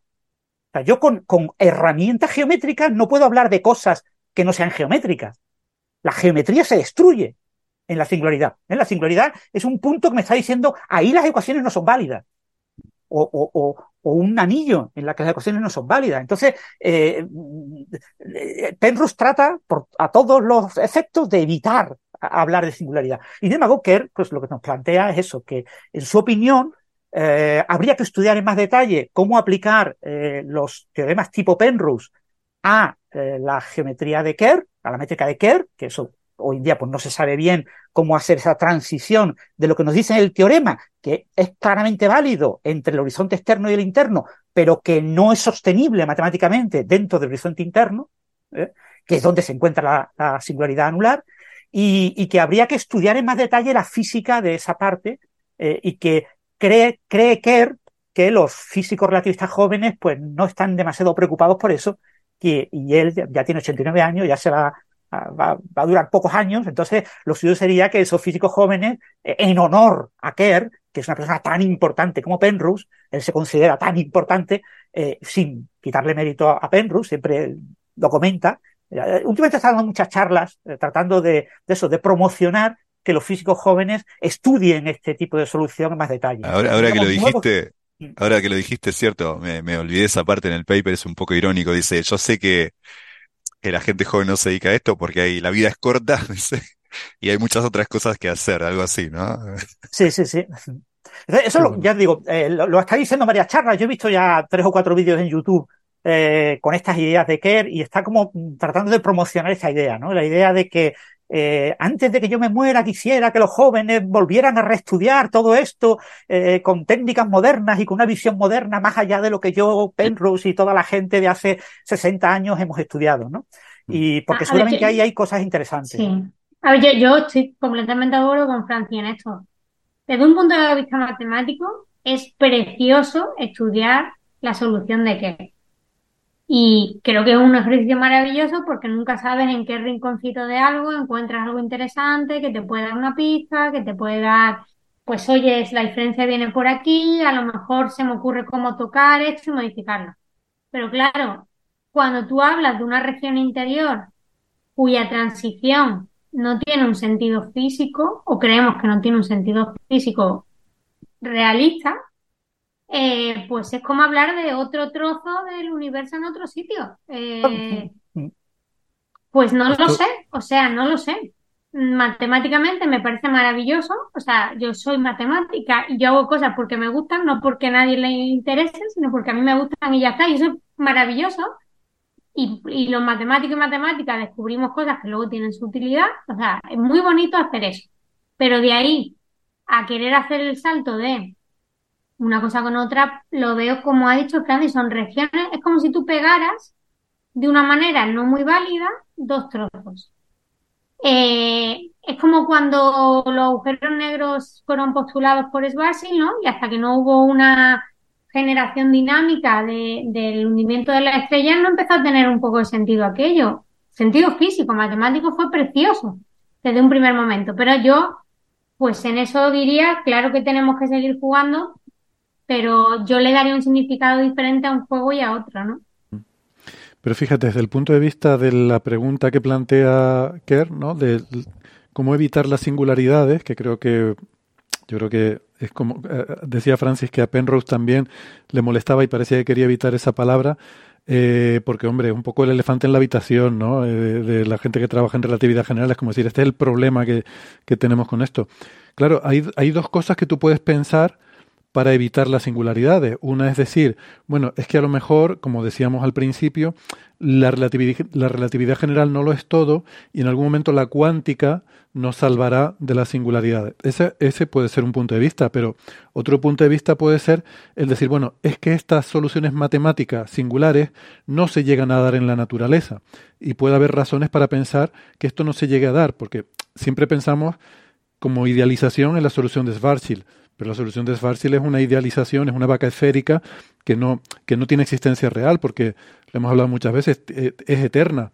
tiene que haber existido desde menos infinito y seguir existiendo hasta más infinito, es sin rotación. Pero bueno, es imposible que Pero sabes que la parte externa, o sea, la, solución La, externa, sí, que es válida. Claro, pero estamos y hablando. Además, reproduce muy bien lo que sabemos. Sí, sí, totalmente. Pero estamos hablando de la singularidad, ¿no? O sea, es como decir que desde la, desde la Tierra para afuera, tú puedes pensar que la Tierra está concentrada en un punto en el centro y funciona exactamente igual que si la Tierra fuera un objeto físico con un tamaño finito. ¿no? Entonces, desde fuera, la solución de Schwarzschild te, reproduce mm, perfectamente lo que ocurre en un agujero negro, pero, pero eh, pensando en, en si la, la, naturaleza forma singularidades, a lo mejor considerar la solución de Schwarzschild no es lo más adecuado, ¿no? Entonces, claro, No. llega Kerr y plantea, bueno, los agujeros negros tienen que tener rotación. Es, es inevitable porque al final la, la materia, o sea, si tú quieres comprimir algo, eh, el momento angular se conserva. Entonces, por mucho que tú comprimas algo, va a ir rotando. Es imposible comprimir algo hasta tamaño cero y que no tenga una rotación. Además, a medida que vayas a tamaño cero, eh, esa rotación tiende a infinito eh, por conservación del momento angular, ¿no? Entonces, bueno, tiene que haber una rotación. Y entonces ya cuando metes rotación te das cuenta que la cosa cambia. Sigues teniendo una singularidad, pero ahora es rara, es anular, ¿no? Ya no es un punto singular, ahora hay un anillo, ¿no? Bueno, probablemente, yo eso lo entiendo como que probablemente el problema va a aparecer antes o va a aparecer de otro modo. Sí, pero, pero lo has cambiado, ¿no? Y entonces eso te lleva a pensar que a lo mejor introduciendo ingredientes de realidad, a lo mejor la cosa va a ir cambiando y llegará un momento en que cuando intentas hacerlo todo realista, pues a lo mejor hay algo que hace que ya mm, te proteja de la singularidad. No lo sé. Eh, digo que es otra ver, vía de explorar esto. ¿no? Ahí me, me- me uno a- al comentario de Gastón. Si un teorema tiene una conclusión que no te gusta, será que alguna de las hipótesis hay que revisarla. Claro, es verdad.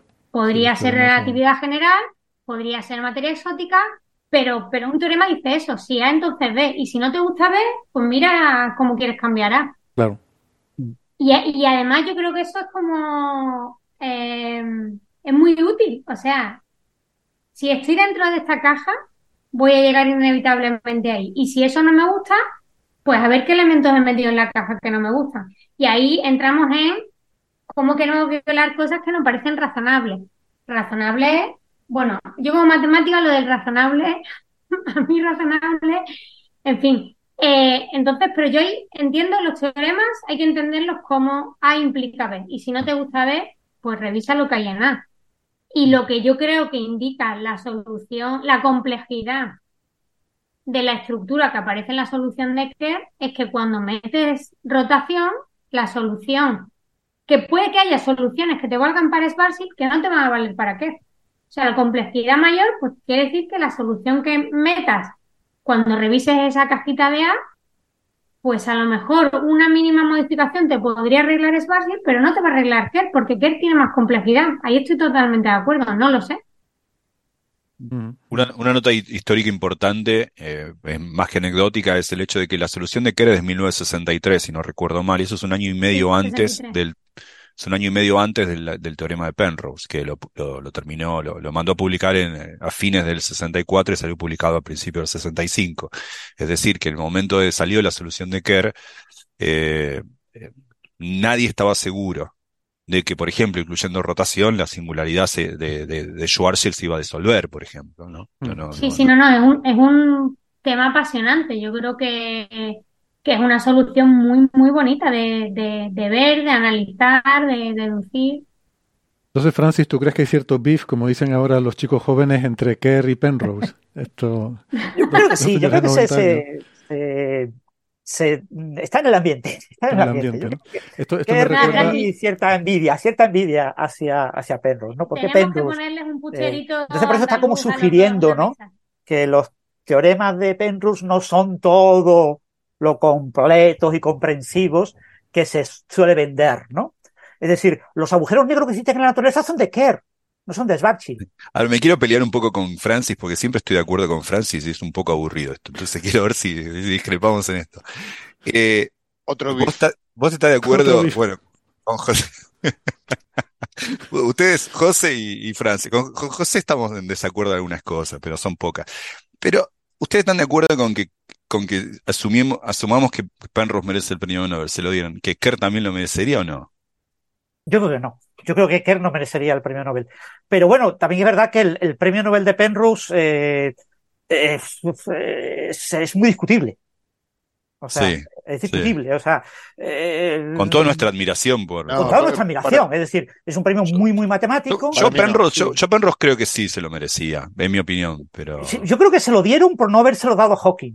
Como, como queriendo resarcir. también se lo eh, merecía Hawking. Es lo que duda. comentaba Héctor en su momento, ¿no? Que hay, hay eh, individuos que, que reciban cierto premio, lo que hace es darle crédito y, eh, al premio, no al premiado. El premiado ya tiene un supercrédito por encima del propio premio. O sea, Hawking está por encima del premio Nobel. El premiado eh, y- prestigia el premio. sí. Sí, pero ojo, Exactamente. ojo, yo, Hawking, yo creo que, a ver, si hubiera estado vivo, eh, bueno, yo creo que no le hubieran dado el premio, por, por, por lo menos por lo que se lo dieron a Penrose, Hawking no le correspondía. No, sí, por lo que se lo dieron a Penrose, no. El, el Pero, teorema de, eh, de Penrose y sí. Hawking es posterior y, y no, no tiene que, o sea, Penrose fue el primer tío que demostró que, el- que la solución de Schwarzschild es eh, realmente ocurre en la naturaleza Claro. y, y- y que, y que la singularidad, es- o sea, le dio carta de, yo creo que no hay ningún trabajo previo que realmente, ni, ni siquiera el de Oppenheimer, porque de hecho la, du- la duda que había con Oppenheimer Snyder y, y luego el teorema, ¿cómo se llaman estos rusos? de Eh, Kalatnikov, Kalashnikov, Lifshitz Lifshitz y, y Kalatnikov, era que se creía que la singularidad en, los te- en, en- en Oppenheimer y Snyder venía de las de suposición de simetría esférica. Entonces el paper de Penrose Sí. es importantísimo. O sea, yo creo que, que Sí. sin duda merecedor el premio Nobel. Y ojo, el de Kerr no es el mismo premio Nobel, porque el de Kerr en realidad habría que, quizás hoy en día que está empezando a verificarse eh, Mm. con las Mm. eh, fotos de los agujeros negros, es- está empezando a, a consolidarse la, col- y las ondas gravitacionales la Mm. confirmación de que la solución de Kerr es la solución, pero hasta hace muy poquito, eh, pues no, entonces no sé, no, no creo A que ver, lo yo- alcance a recibir, pero podría recibirlo. con José, porque para mí, por ejemplo, Penrose, o, o yo, por ejemplo, pero es que esto, lo de los premios es mucho de gustos, ¿no? Para mí la visión que tuvo de meterle mano al problema con otra herramienta es fundamental. Es tan fundamental que es lo que utilizamos en relatividad numérica. Sí, eso es cierto. O sea, hay un antes y un después de Penrose, ¿no? Y en, Claro, en es como- es el gran productor de, de la gran revolución de la relatividad de los 60, ¿no? Es Penrose, eso sin Sí, lugar a sí, sí, dudas. sí. ¿no? O sea, Pero- yo creo que es pasar de entender a voy a probar con ejemplitos a voy a entender cuál es el punto clave. Y Claro. ahí para mí sí que se lo daría. Ahora también tú me dices que es que es, es más fácil decir a quién se lo daría que a quién no se lo ¿Por qué daría, no se lo ¿no? darías? Ya.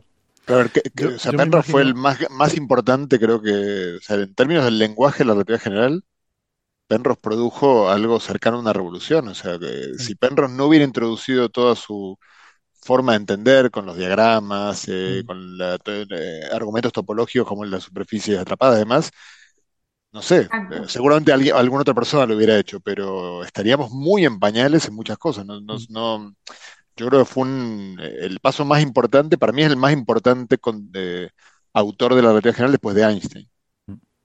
Bueno, yo lo veo eh, como, como el bisturí, ¿no? En, en cirugía. Es que es una herramienta fundamental. Pero bueno, yo estoy súper sesgada por lo que a mí me gusta hacer. Entonces, ¿qué queréis que os diga? Eso es una, una, una buena analogía, porque es una herramienta esencial, pero si me la das a mí, hago un desastre.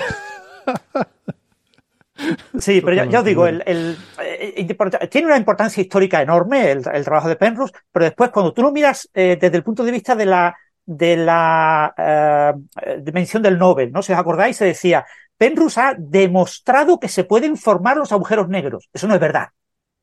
Eso no es verdad, pero lo ponía en la información Nobel. Eh, tú dices, no, no, perdona. Y además lo, Kerr lo dice muy claro en su, en su crítica, ¿no?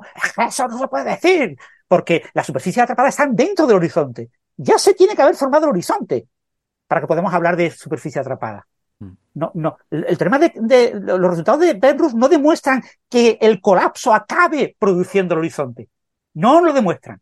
Asumen que ya se ha producido el horizonte y ahora dentro del horizonte me encuentro la superficie atrapada y evoluciono las superficies atrapadas hacia la singularidad y el colapso sin límite en un tiempo finito. Entonces, eh, en cierto sentido, el, el premio eh, del Nobel a, Penrose ha sido un premio forzado para prestigiar al premio Nobel, Mm. más Sí, que sí. Eh, para reivindicar el trabajo como tal de Penrose. Es decir, a alguien de Penrose y Hawking había que darle el Nobel. Y ya hemos perdido, acabamos de perder a Hawking, pues hay que dárselo a Penrose. Entonces hay que, hay, yo creo que ha sido un argumento clave en esa conciencia del premio, independientemente de que por supuesto lo merecen. Yo creo que merecen los premios Nobel, pero También hay que decir bien, que Penrose, Penrose ya había tenido la posibilidad, digamos, cuando le dieron el premio a Dan Sheckman, sí, que, que fue, le- se- fue bastante raro que en la actualidad le den a, un- a una sola persona en, en un premio Nobel de Ciencia, bueno, el, de Química se lo dieron a Sheckman, y yo creo que también perfectamente lo podría haber compartido con Penrose, que fue quien hizo toda la, no solo toda la investigación matemática de los cuasicristales, sino que además este, el propio Sheckman reconocía que él no hubiera Claro, entendido que lo lo que sí. si no hubiera podido, Ah. si no hubiera existido la obra de Penrose previa, ¿no? Mm. Pero sí, claramente Penrose está por encima, eso es una figura legendaria que de- de los- con todos sus aciertos y errores, como ocurre, como alguna vez ya dije en este En la vida, como programa, pasa en ¿no? la vida. Un genio es así. Este, Sí, sí, sí. Bueno, a mí este beef entre estos dos señores mayores, de, de Kerry y Penrose, me hace recordar la escena de los señores de- del Señor de los Anillos, de la, la pelea de Gandalf con Saruman, ahí tirándose los trastos en medio de la torre, pues eh, algo así, pero el equivalente científico, ¿no? Me hace mucha gracia ver, claro, esto debe ser común, pero no, no lo, no lo, Oye, No. ¿y es, en científicos se tiran agujeros negros o qué? ¿O lápices? sí, no lo sé. Sería, sería bonito verlo. Eh, si lo ponen en pay-per-view, yo, yo pagaría por. Pero no, pero que mm, me resulta curioso que, eh, pero no, supongo que tiene, es normal, leyendo este artículo que Kerr habla de la métrica de Kerr. Y dice, no, porque la métrica de Kerr, no sé, o sea, tiene que ser muy raro, no me imagino cómo debe ser estar escribiendo un artículo y hablar y, y escribir tu apellido ahí, pero ¿qué, qué vas a Como decir? Maradona. Porque Como Maradona, métrica- claro. Con Maradona, no, Maradona, eh, el Diego está bien. Maradona hablaba así en tercera persona de sí mismo. Sí. Eh, yo quiero decir una cosa que, que espero que no se interprete como algo de que, que- que no me cancelen por edadismo, ni mucho menos, pero eh, ocurre cuando uno, sabemos bien que con el paso del tiempo uno va perdiendo la parte este, del, de nuestro... Pudor eh, social a lo mejor. a cierta- Sí, no, no, lo, lo que, lo que hace, claro, que A ver, no José, digamos. contanos cómo es, José. Claro, yo pues soy el más viejo acá. Por ejemplo, el tipo de barbaridades que digo yo acá, como esta. Este es un ejemplo de lo que voy a decir. No, digo, es que me impresionó mucho. Yo estuve este año, eh, lo fui a visitar a Peter Hicks, creo que lo conté en algún otro episodio, Mm. y me impactó muchísimo. Está muy bien él, muy intelectualmente muy bien, tiene 94 años. Eh, pero me llamó mucho la atención, yo lo había visto hace 10 años más o menos. El cambio más notable que, que- percibí fue que justamente desaparece, o sea, el Higgs hace 10 años era tímido, era, no sé, que él, no merecía el premio Nobel, que él, bueno, que no le parecía bien ganar, o sea, era un tipo que realmente muy seductor por ese lado, ahora sigue siendo un tipo muy seductor, pero ahora lo vi como más peleón, o sea, Más desinhibido. largo- Llega- Claro, llegaste, más desinhibido, estaba tomando un charlando- whisky y dijo, chica, llegó José. No, no, no, más, más, que- más en lo que quizá llamaríamos, llamaremos hater, o sea, lo, Ostras, que me lo he cosas. imaginado, me lo he imaginado en el jacuzzi como Jesús Gil, ¿sabes? No, no, no, no, pero A ver, yo creo- yo creo, José, Mm. Yo creo que con la edad eh, nos volvemos más francos en las cosas que nos irritan. Mm. Es decir, No, pero una a mí buena me tocan pregunta. las pelotas no sé qué, Lo pero cuenta- yo, venga, me callo tal. Y cuando ya digo, mira, llevo muchos años callándome. Entonces quizás somos más francos en nuestras respuestas. No lo sé. Gastón, Le se está te ha cortado. ido- Gastón, se te ha cortado se- el audio. cortado Sí, el audio. Hola. Lo que dice Ahora. José es importante porque hay una degeneración ahí, ¿no? ¿Cuánto se puede deber a la edad, que probablemente sea, 10 años es mucha esa edad, de pasar de 84 a 94 o algo así? O a también hay un cambio importante en su vida, se volvió célebre, se ganó el. Nobel, lo habrán llamado en muchos lados. Entonces, ¿cu- ¿cuánto podemos atribuir a una pérdida No, de No, el- o de paciencia? En el caso de Higgs, no, ¿eh? Nobel y es así. Pero, Además- yo, pero yo tengo una teoría, Es que- José. Perdón, perdón, incluso Sí, sí. en el caso de Higgs seguro que no, porque Higgs es- eh, eh, o sea, no recibe una llamada de nadie, ni siquiera del Nobel. O sea, Tuya, sos el único que No, lo visita una vez, una vez cada 10 años. Sí, no, ni siquiera el Nobel, o sea, Higgs es un tipo absolutamente reservado, eh, tiene una vida, no, habla, no bastante habla con nadie. O sea, la, la propia Academia Nobel ni lo, no lo pudo encontrar a él cuando, le- cuando se lo dieron y yo creo que le habrá dado una entrevista y punto. No, no, no. Eso con- por él no pasó seguro. Hizo un Bob Dylan. Eh, no, digo, yo tengo una teoría al respecto. Yo, yo creo que efectivamente hay un cierto proceso cuando nos hacemos mayores. Esto te- tengo estadísticas sobre esto, ¿vale? Lo estoy, yo voy, tengo una libretita que voy apuntando y mi estadística me dice que hay una bifurcación. O sea, hay un momento ahí como en, los sistemas caóticos. eh, hay, hay una convergencia a dos puntos y es inestable. Entonces, cuando nos hacemos mayores, podemos acabar o bien en el viejito benevolente o en el cascarrabias. Solo hay esas dos posibilidades, hay dos atractores y en, un momento dado de nuestra trayectoria nos tiramos por una de esas dos vías. Eh, así que vayan eligiendo. Bueno, hay tiempo todavía por delante, pero vayan pensando por- José, tú todavía tienes oportunidad de coger la buena. cuál es la buena. Yo no sé cuál es la buena. Hombre benevolente. Es que ¿cuál es la buena? No, pero yo no, por ejemplo, eh, o sea, realmente Higgs no lo vería como, como cascarrabia. Simplemente, de hecho, sigue siendo un, realmente un tipo benevolente, muy, muy agradable, muy, muy agradable. Solamente cuando em- empezamos a hablar de física, eh, su forma de referirse al trabajo de otros, eh, cosas así, era mucho más ácida. Se había vuelto un rockero, digamos. Este, no, no, jamás se No, Porque refería, ya te da igual de todo con esa edad. Claro, entonces Es se que yo- refería de un to- con tono de- despectivo, qué sé yo, con, de- con colegas importantísimos, ¿eh? Es que en realidad esto es como, como en la relatividad general. Nos solemos envolver con un horizonte ¿eh? que oculta lo que hay más allá del horizonte, pero Sí. llega un momento que el horizonte desaparece y se queda la singularidad desnuda. Y, y entonces Ahora, nos mostramos entre- como somos. entre nosotros, que algunos de nosotros hemos pasado los 50, otros no. Qué gana de tener 94 para mandar a tanta gente al- a la mierda. Bueno, lo suyo sería que pudieras hacerlo antes de cumplir 94. Claro. Sí, A ver, Porque tú piensas, algunos podéis llegar a los 94, otros igual morimos antes. Entonces, Ya. Nada, ya Bueno. tenemos que decir que todos Yo los creo- presentes en esta, que- en esta tertulia, todos vamos a llegar a los 90 con seguridad. La medicina seguro, seguro. va a mejorar mucho en los próximos 30 años y con seguridad.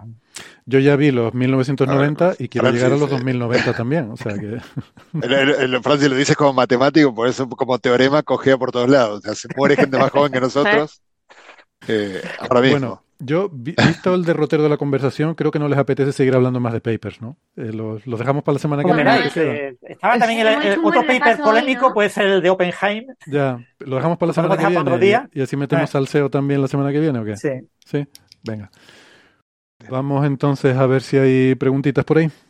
Venga.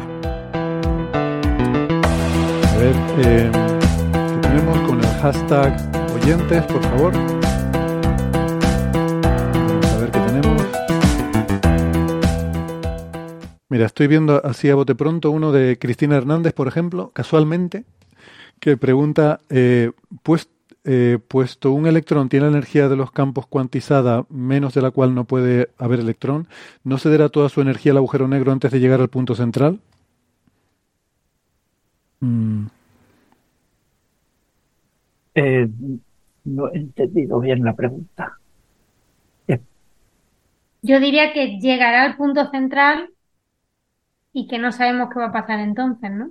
Bueno, a ver, eh, en, el tema cuántico de qué es un electrón, un, electrón es cuántico porque hay un backup, hay un salto de energía para producir un electrón, que es la masa, ¿no? Es decir, eh, entre el vacío del campo electrónico y el estado del campo electrónico excitado que corresponde a un electrón, hay un salto que corresponde a la masa del electrón. eso es lo que hace que se cuantice el electrón y que podamos hablar de un electrón o dos electrones, pero no podemos hablar de medio electrón o de 1,3 electrones. ¿no? Entonces, eso es lo, lo, que es la cuantización del electrón eh, a nivel de, de, energía. Pero eh, en cuanto a lo que eh, ceder la energía, claro, eh, cuando, ¿qué, ¿qué, pasa con un electrón que entra en un agujero negro de Schwarzschild a través del horizonte y que en muy poco tiempo eh, se eh, lo contó, creo que Gastón hace dos o tres programas, veintitantos segundos o así, eh, en llegar desde el horizonte hasta el punto central en un agujero negro de la masa del Sol, por ejemplo. O sea, un tiempo muy, muy corto. ¿Qué pasa con ese electrón? Lo que pasa con ese electrón es que actúan sobre él, es una onda, es una, una vibración del, del campo electrónico, que por tanto tiene un tamaño que depende de su energía, la, longitud de onda típica, y por lo tanto le afectan los efectos gravitacionales de marea.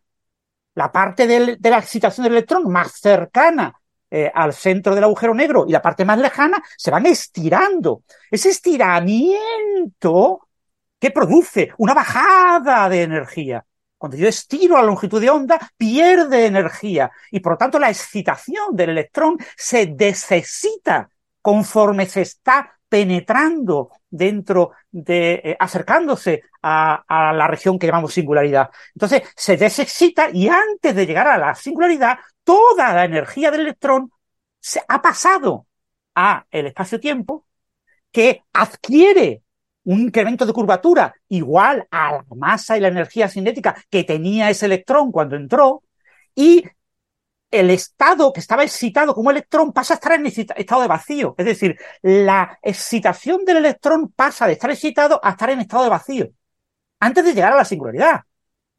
y toda su energía, tanto la energía asociada a su masa como la energía eh, cinética, pasa a ser parte de la curvatura del espacio-tiempo, que por lo tanto el horizonte crece un pelín, porque hay un incremento de energía asociado a, ese, a ese electrón. Eh, eso básicamente lo que, mm, combinando, digamos, una visión cuántica con una idea semiclásica de lo que pasa con el electrón, es lo que tiene que ocurrir. Eh, al electrón le pasa lo mismo que le pasaría a cualquier cuerpo. Lo que pasa es que el electrón es una única excitación. Luego se excita, se estira y se desexcita.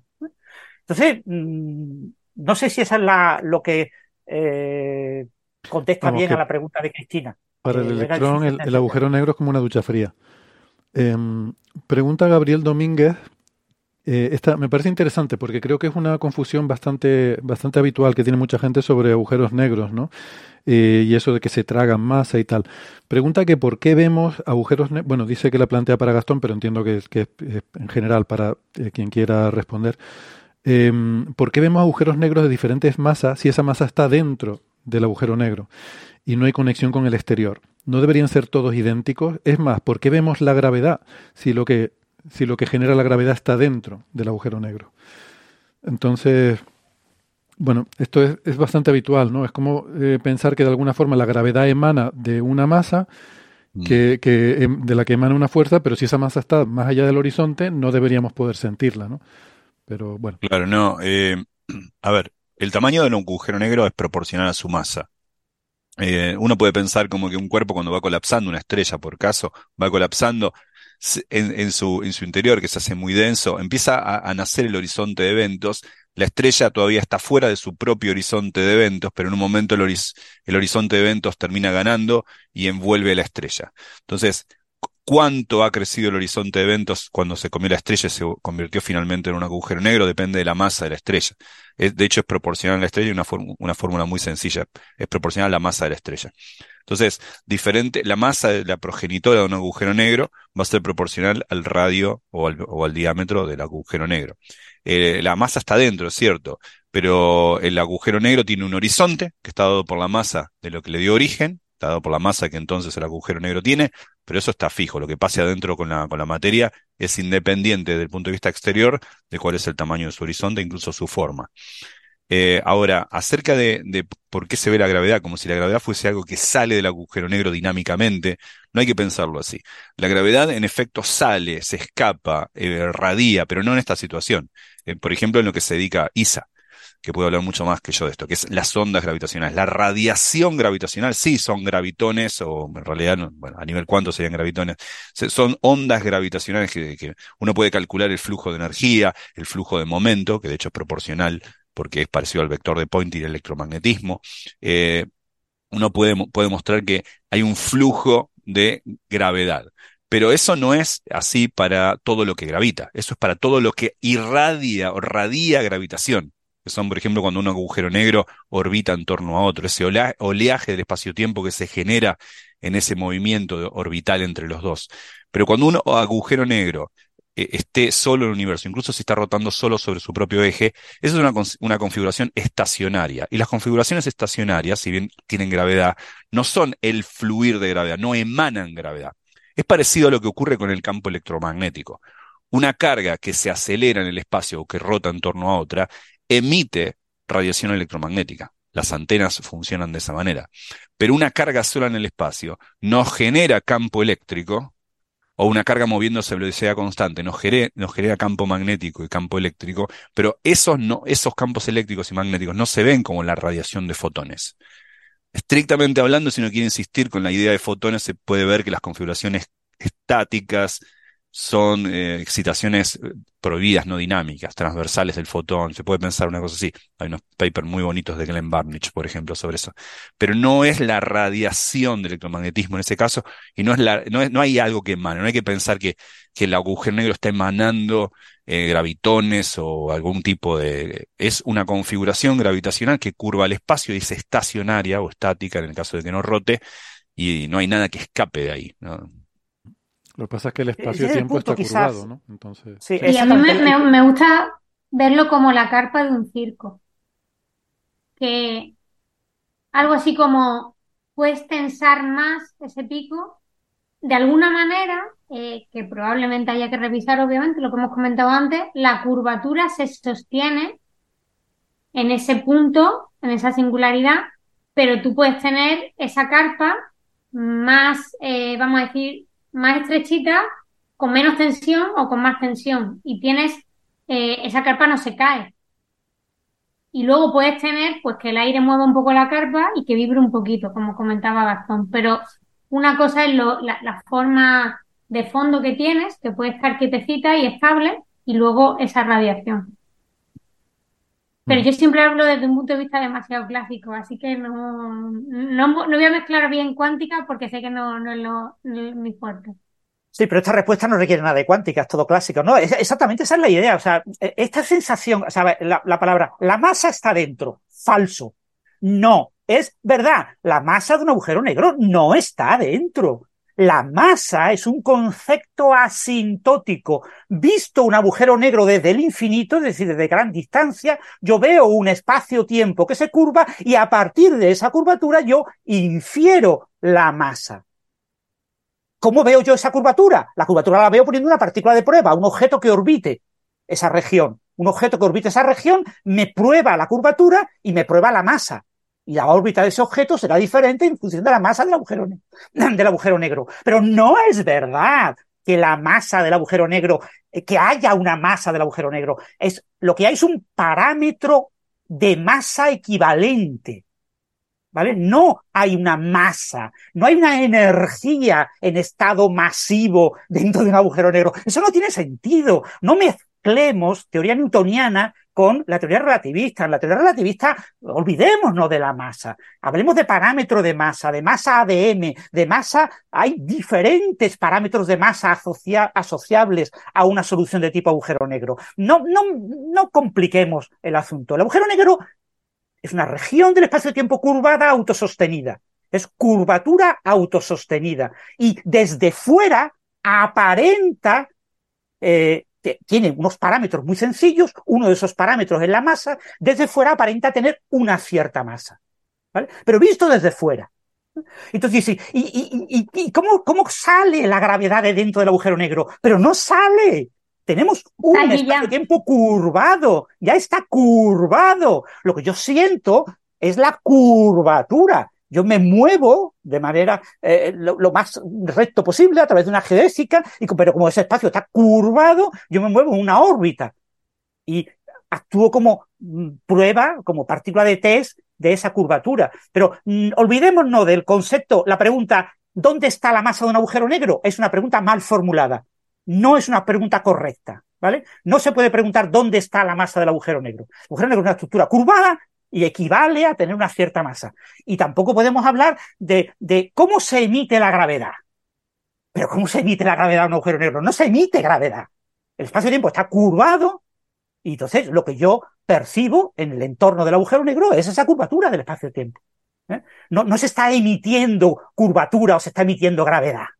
Lo que nos dice la teoría de la relatividad de Einstein es que la gravitación no es una fuerza, no debemos utilizar lenguaje newtoniano para hablar de gravitación. Olvidemos el lenguaje newtoniano, olvidemos el concepto de fuerza. ¿Eh? Es solamente que el espacio-tiempo se curva y yo sigo trayectoria como si estuviera en, un espacio en el que no existe ningún tipo de fuerza. Me muevo lo, mejor que puedo, pero claro, el espacio no es plano, está curvado y entonces sigo eh, unas ciertas órbitas cerradas. Eh, yo creo que es muy fácil con lenguaje newtoniano hacer preguntas que no tienen sentido en relatividad.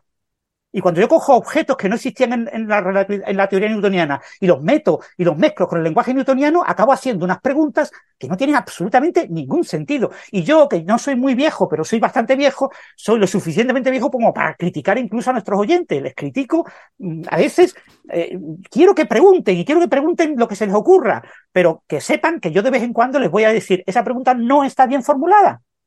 Si la pregunta no está bien formulada, no está bien formulada. Te enojaste.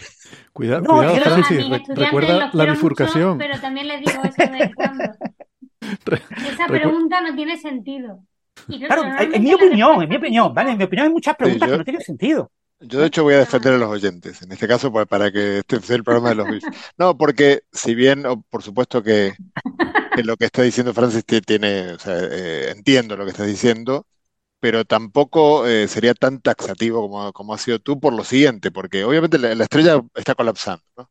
Entonces la masa en todo momento, hasta el, hasta el instante que atraviesa el horizonte de sucesos, tú puedes afirmar que la masa está en la estrella. Entonces hay una densidad, un volumen y por lo tanto una masa. Y hay un instante en el cual, pues ya está, quedó detrás del horizonte. Entonces es bastante razonable decir la masa está dentro del horizonte de eventos. Luego, lo que pasa es que la teoría lo que nos dice es que la estrella en un lapso de tiempo muy corto llega a la singularidad, algo pasa, por lo tanto, en principio la materia desaparece. O sea, no tenemos, eh, pero en el fondo no, estamos seguros de eso tampoco. Entonces, eh, a mí, no me parece tan grave, simplemente esto es la mi defensa del, no me parece tan grave decir que la masa está dentro del agujero negro. Lo que pasa no es que la, no sabemos si está en forma de materia, probablemente no, la teoría nos dice que no, y lo que queda es eh, el espacio-tiempo deformado como si la masa estuviera en el centro, en cierto sentido, ¿no? O sea, si fuera una solución de Schwarzschild, tiene simetría esférica, como si la masa hubiera llegado toda junta al centro, cosa que no creemos que sea así, pero como sí.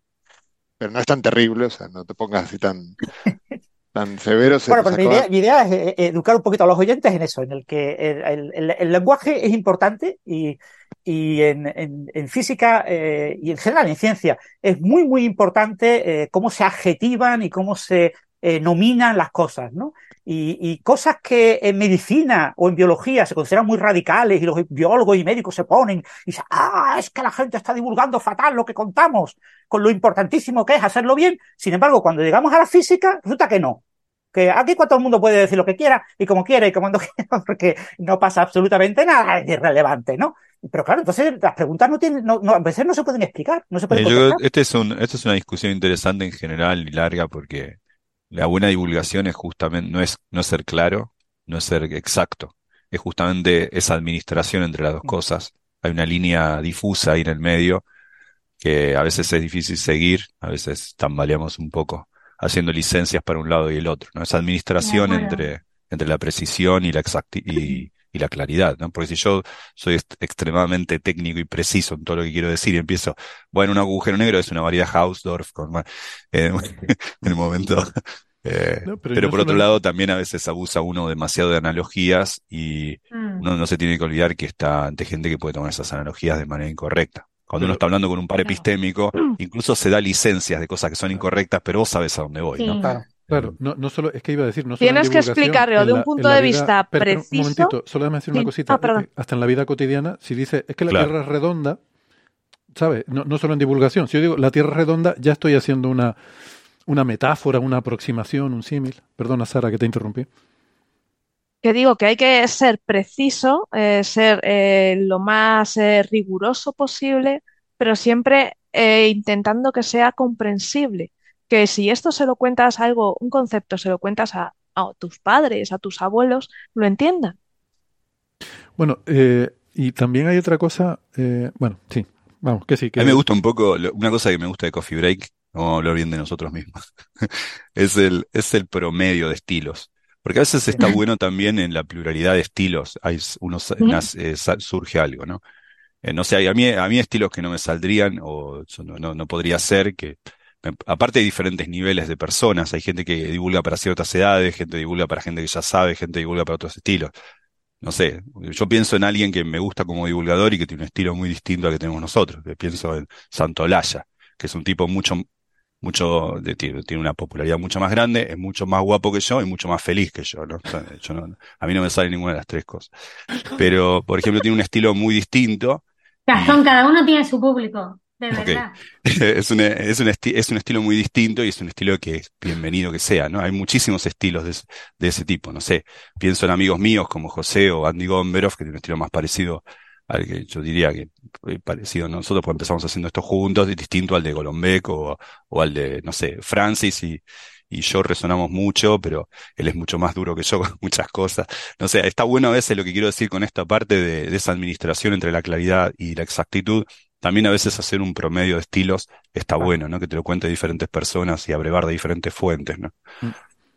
Eh, eh, me gustaría añadir una, una última cosita de lo poco que yo puedo tener que añadir a este tema, que, que ustedes son los grandes expertos, pero mientras José estaba dando su, su eh, argumentación de cómo esa visión de que la masa de la estrella va cayendo y en un momento dado deja de existir, pero hasta ese momento uno sigue pensando en la masa de la estrella que está ahí, en realidad podríamos verlo como que durante todo el proceso, hasta que esa masa llega a la singularidad, em, ese, esa idea de que la masa está ahí dentro eh, es sostenible. Solamente ya en la llegada a la singularidad es cuando ahí no, bueno, no sabemos qué demonios pasa, ¿no? Pero podemos verlo como, como un límite, es decir, no sabemos qué pasa cuando llega la singularidad, pero sí sabemos lo que pasa como que mientras se va aproximando, eh, podemos plantear el agujero negro como el caso límite en el cual la, masa va colapsando hacia ese centro, ¿no? Entonces, durante todo el proceso eh, sigue siendo válida la imagen, ¿por qué no extrapolarla al límite y decir que, bueno, no sé. Eh, sí, bueno, eso, a mí me han criticado eso, ¿no? De hecho, varios relativistas llegaron a criticarme, ¿no? En el sentido de, ¿podemos construir la solución de Schwarzschild utilizando solamente eh, curvas maximales? De tal manera que tú puedes eh, considerar curvas en las que, claro, esas curvas están, si tú consideras el objeto colapsando, claro, porque la idea es, cuando toda la estrella ha cruzado el horizonte, en unos pocos segundos, para una masa solar, acaba desapareciendo la estrella y tengo un agujero negro vacío. ¿Vale? Pero claro, la pregunta es, si yo eh, considero curvas que me definan todo el espacio-tiempo, desde el más infinito hasta el menos infinito, y que me, me lleguen a la eh, singularidad, me vayan recorriendo el espacio, es decir, imaginaros como curvas que van, eh, es que es muy difícil sin una figura, una, una, definición de todo el espacio-tiempo a base de curvas que salvo quitando la singularidad, y todas pasando por la singularidad. Pues todas esas curvas cuando tú formas el agujero negro, acaban cruzando la región que ha colapsado con materia. Todas ellas, incluso las que eh, están solamente en el futuro posterior del agujero negro, en realidad yo las llevo hacia el pasado y las meto justo en el instantísimo antes de que se formara eh, la singularidad. Con lo que en realidad todas las curvas cortan una región con materia, con masa. Luego el agujero negro eternamente tiene masa. Y a todo esto sumamos que, la, que y dices, pero ¿de qué estás hablando? Y eso me lo han contado a mí relativistas diciendo, ah, tú te equivocas, Francis, cuando dice que un agujero negro es espacio-tiempo vacío curvado. No es espacio-tiempo vacío. Algo de materia tiene. Bueno, y a todo esto le sumamos que el horizonte nunca es, sino que es en un futuro remoto teleológico. Es un quilombo esto.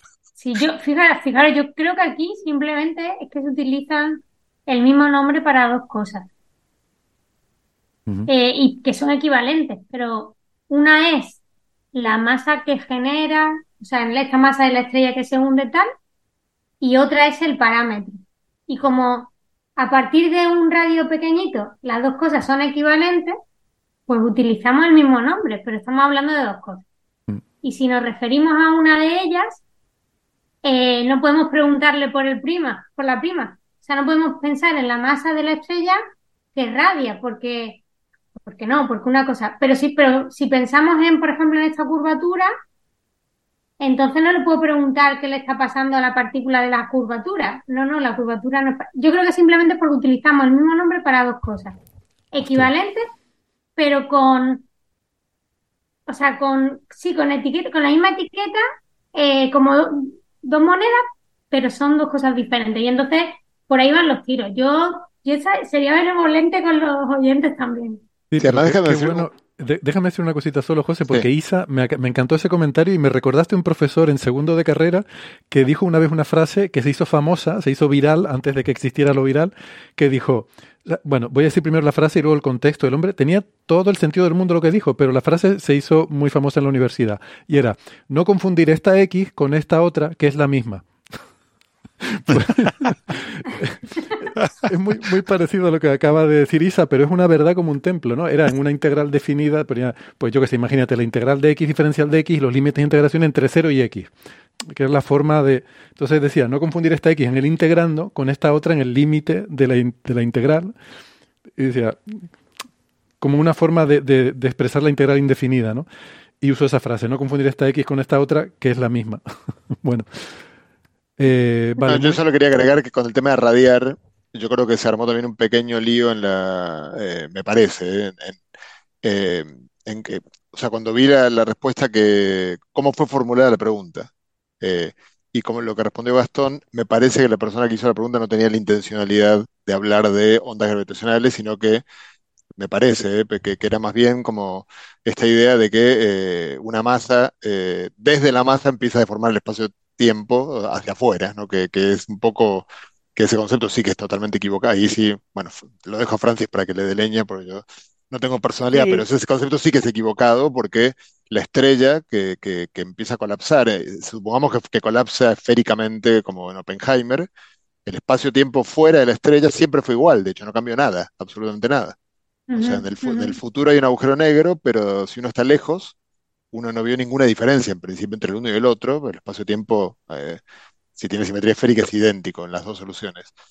Luego, si la, la radiación de ondas gravitacionales que mencionaba antes, sí que ocurriría en, una sol- en un caso en el cual una estrella que, eh, que, que colapse de manera completamente asimétrica, digamos, y que, y que tenga entonces este, bueno, lo que se llama momento cuadrupular, que no sea esférica la- la- el colapso, ni, ni esférico, ni, ni, ni elípticos, digamos, sino que tenga ma- alguna complejidad mayor.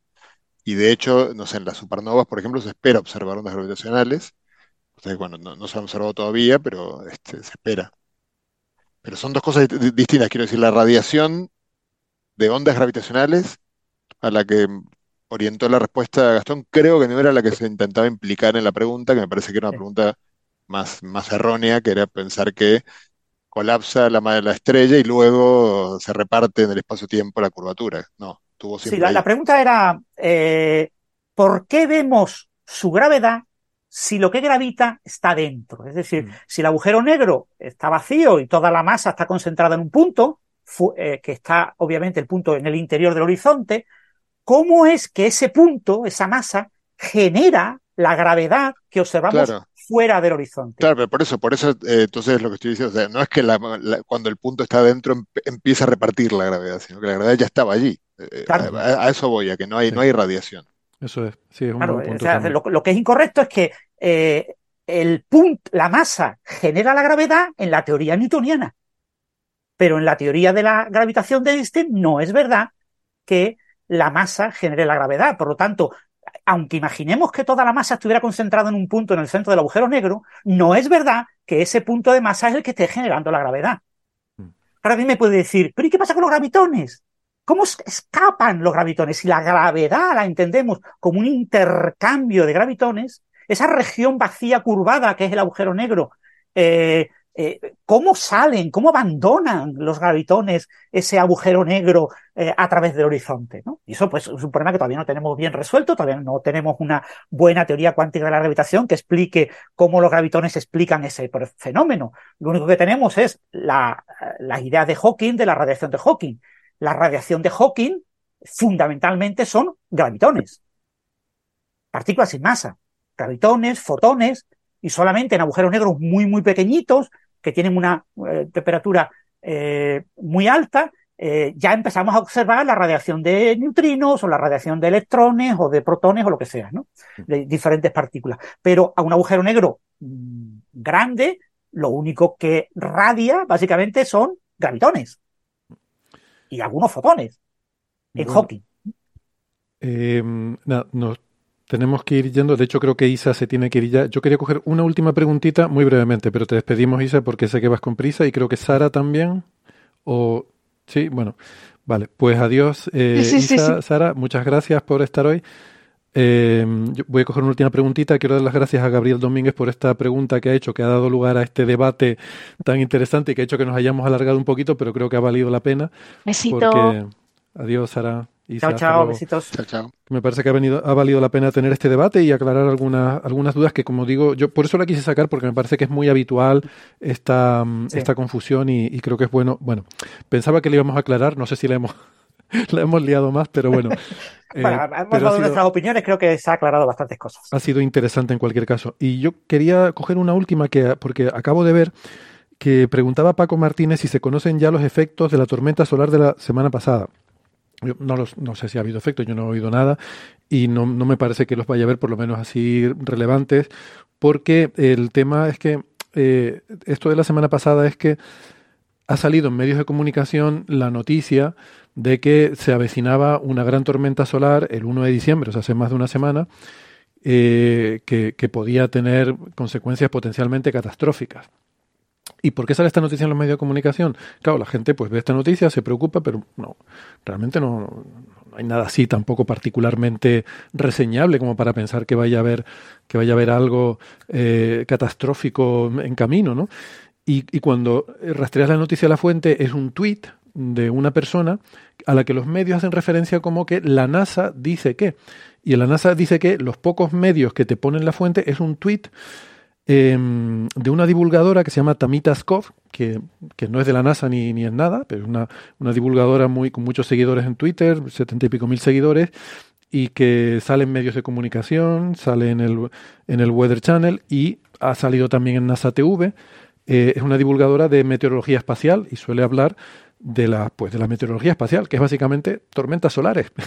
Viento solar y tormentas solares es la meteorología espacial y ella está hablando de eso continuamente. Y, y, se, y, esto es lo típico, to, todo hay que meter NASA en todas partes porque parece que para que una noticia tenga algo de enjundia tiene que venir de la NASA. O. Entonces esta es una persona que ha salido en NASA TV pero que no tiene ninguna vinculación con la NASA, pero lo tiene puesto ahí en su perfil como que pues que ha estado en Weather Channel, en NASA TV y en no sé qué. Y entonces pues dice, una experta de la NASA advierte que, vamos a ver, esto no es lo que dice la NASA, esto es lo que dice una persona que es una, una divulgadora y que estoy mirando ahora el tweet y bueno, eh, no dice nada incorrecto, pero sí es verdad que es como en un tono, un poco no habla de direct hit, eh, ¿no? un, eh, impacto directo de una impresionante tormenta solar y tal.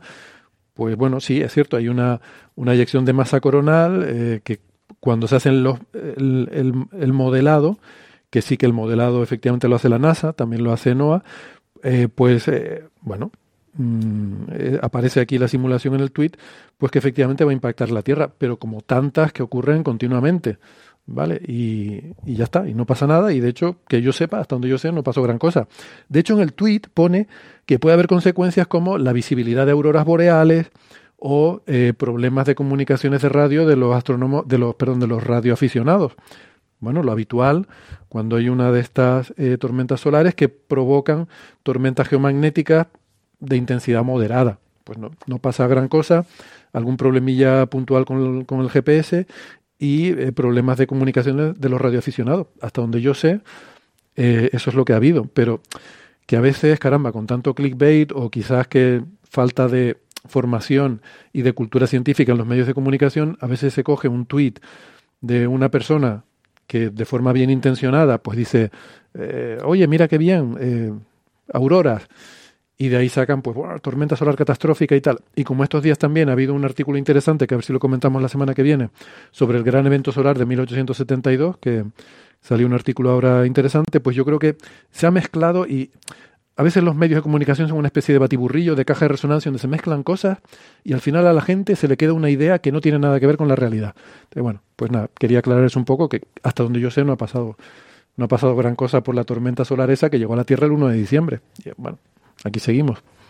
Vale. Y nada, pues yo creo que ya está. Si no quieren añadir nada más, eh, pues muchas gracias. Me, ha gustado el programa de hoy, el formato este. Al final no ha sido tan sprint como yo pensaba. Eh, hemos tenido que dejar algunos temas para la semana que viene, pero bueno, no pasa nada. Eh, así tenemos ya cosas adelantadas. ¿vale? Y, y, me lo he pasado muy bien. Gracias, Francis, Gastón, José. Es un placer. Un placer también sí. para nosotros. También a las chicas sí. que se, se, fueron antes. Isa, Sara, Nefer. Tuvimos paridad de género hoy. Sí. sí. Pues lo dicho, que muchas gracias y hasta la semana que viene. Hasta luego. Chao, chao. Chao, chao. Vemos.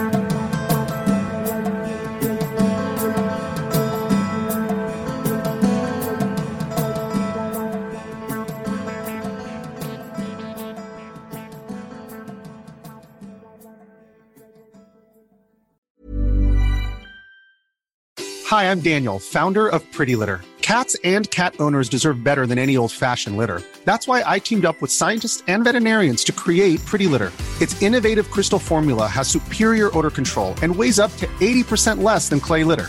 Pretty Litter even monitors health by changing colors to help detect early signs of potential illness. It's the world's smartest kitty litter. Go to prettylitter.com and use code ACAST for 20% off your first order and a free cat toy. Terms and conditions apply. See site for details.